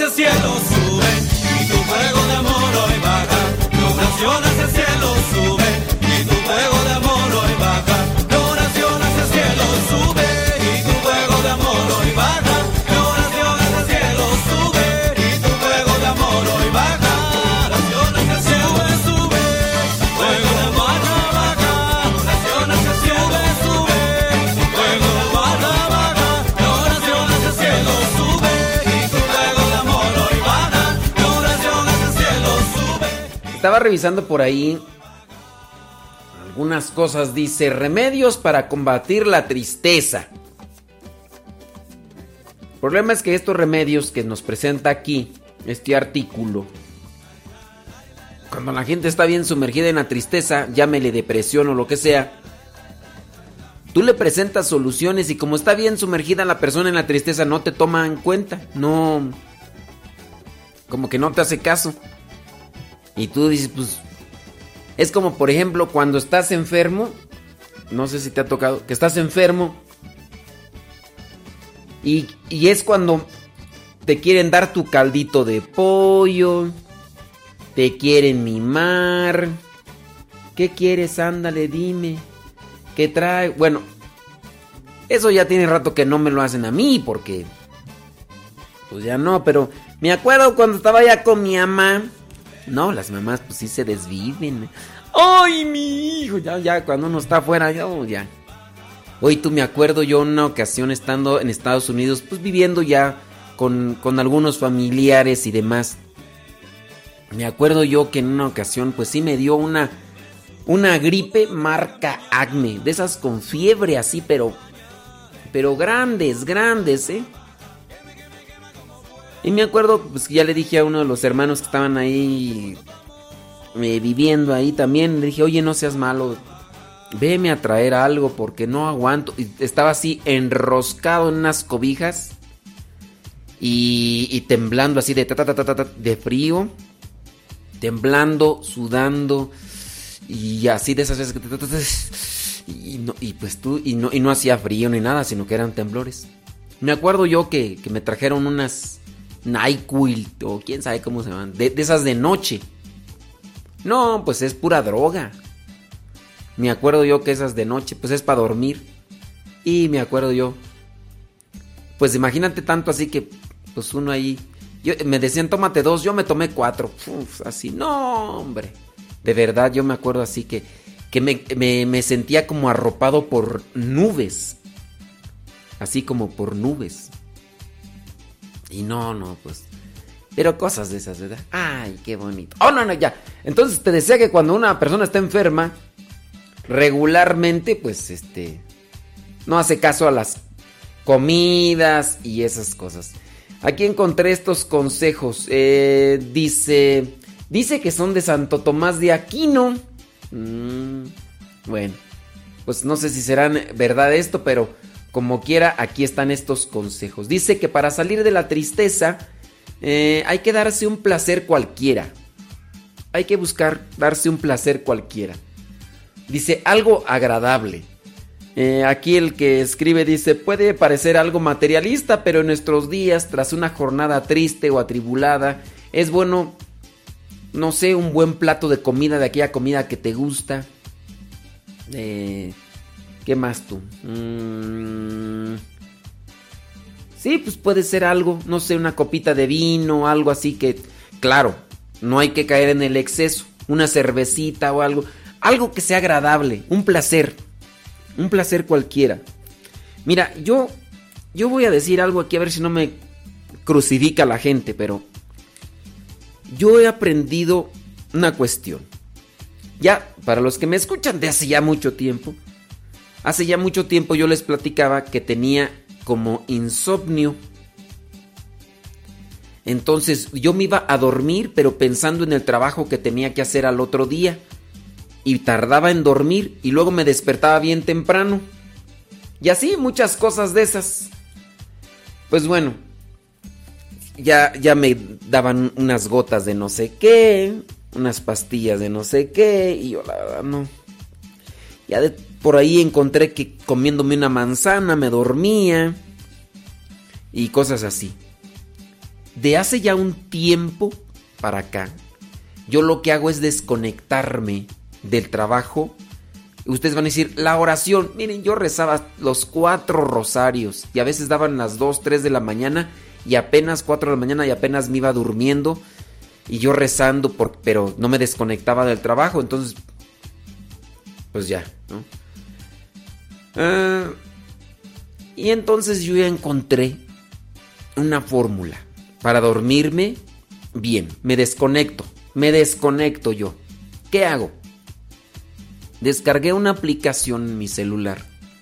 Un videojuego.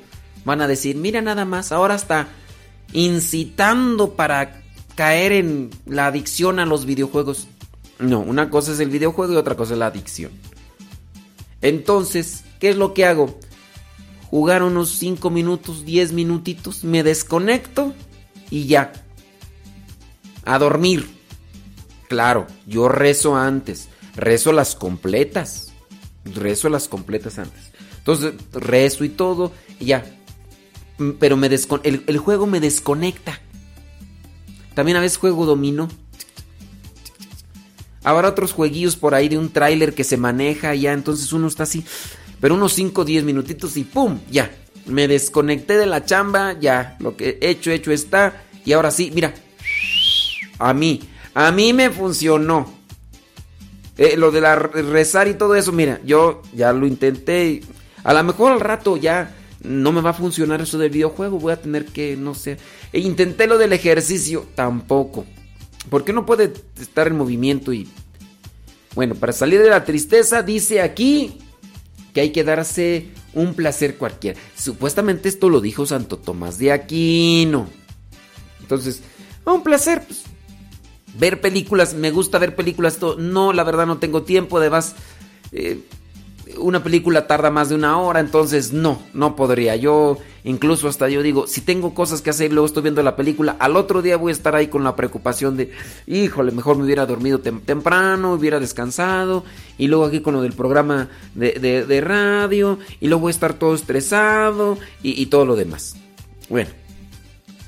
Obviamente hay de videojuegos a videojuegos, ¿ok? No me van a querer ahí embarrar ahí con otros videojuegos y también el tiempo que se puede tomar ahí en esos videojuegos. Yo, como ustedes bien saben, el videojuego de, de la, del, dominó, pues es cuestión más bien de, de cómo se le puede llamar, de cálculo, ¿no? También el del billar es cálculo, a ver si le pego aquí, se va a ir para allá, entonces le pega aquí y entra allá, entonces, entonces eso me ayuda. Entonces no, no es no estoy diciendo todos los videojuegos, no. Hay de videojuegos a videojuegos y también el tiempo y lo demás. Bueno, entonces hay que darse un placer cualquiera. ya. Me gustaría ver películas, pero el tiempo no. Leer también ya. También leer ayuda. Leer ayuda. El- y puede ser que tú leas algo que te interese y ya. Dicen que para salir de la tristeza también puede ser provechoso llorar. Llorar. Eh, pues sí, llorar y desahogarse. Desahogarse. Dice, Santo Tomás dice que llorar es un desahogo importante, tanto para el alma como para el cuerpo. Limpia el dolor. Acuérdense que hasta Jesús lloró. Entonces llorar, hay que buscar llorar. Pero el problema es cuando ya la gente se la pasa chichi. Ay, me acuerdo de personas que he atendido que, de verdad, dos horas llore llore llore llore. Ya ni, ya ni tenían lágrimas. Ya, dan ganas de darle una cachetada guajolotera. Ya, para que, pa' que llores con ganas. pues, ya ni tienes ganas de llorar, pero bueno. Eh, Santo Tomás dice que la compasión de los amigos, o sea, que los amigos se acerquen y está bien, mira, mi oración por ti, todo eso, mi cercanía y todo eso. Mm, mm, mm. Entonces, eso podría ser, podría ser también la compasión de los amigos. Eh, la contemplación. Dice, la contemplación de la verdad es contemplar las maravillas de las cosas. Puede ser algo, no sé, escuchar música, música que te guste, ir al parque, respirar. Oye, ¿cuántas veces se nos chispa mirar un, un atardecer? Yo pocas veces, ya como estoy aquí encerrado y luego tengo que entrar a la capilla y allá no puedo ver a veces, no puedo ver los atardeceres o los amaneceres. Pocas veces me ha tocado ver los amaneceres y los disfruto, porque como casi no los veo y también los atardeceres, pocas veces. En una ocasión, eh, yo fui a Estados Unidos, allá a Los Ángeles, California, y miré una luna como tenía ya mucho tiempo que no la miraba. Y estaba así tentado a decirle a la persona, detente, detente, pero llevábamos prisa porque íbamos a una reunión y ya se nos había hecho tarde. Y yo estaba así tentado a decirle, detente, quédate aquí. Quiero contemplar esa luna por lo menos 15 o 20 minutos. Pero íbamos con el tiempo todo así, pues nomás, ¿no? Bueno, también la contemplación, la contemplación de las cosas y ya. Eh, el llover, llover. A mí me, cuando está lloviendo me gusta poner así el, la cabeza en neutral y ver así, llover, ver cómo cae la lluvia.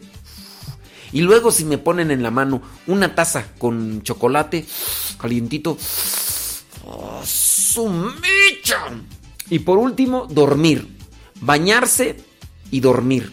Eso también ayuda para pues para que se vaya la, la tristeza. Entonces, ahí les dejo esas recomendaciones que según aquí dicen que son de Santo Tomás.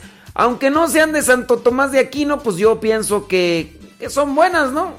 Que, que nos pueden servir un bañito con agua caliente, menos de que haga mucho calor, ¿verdad? Sí, ahí no, fresca, así. Pero se hace freyecito así la boca.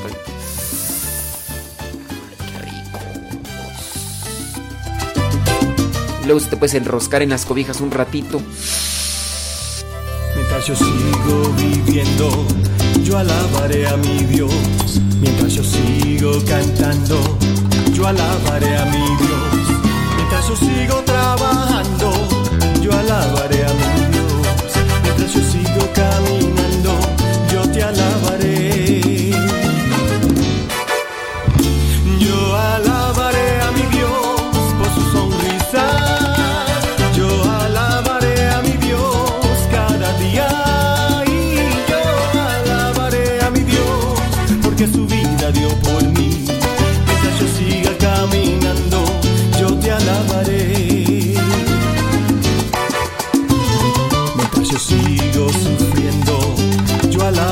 alabaré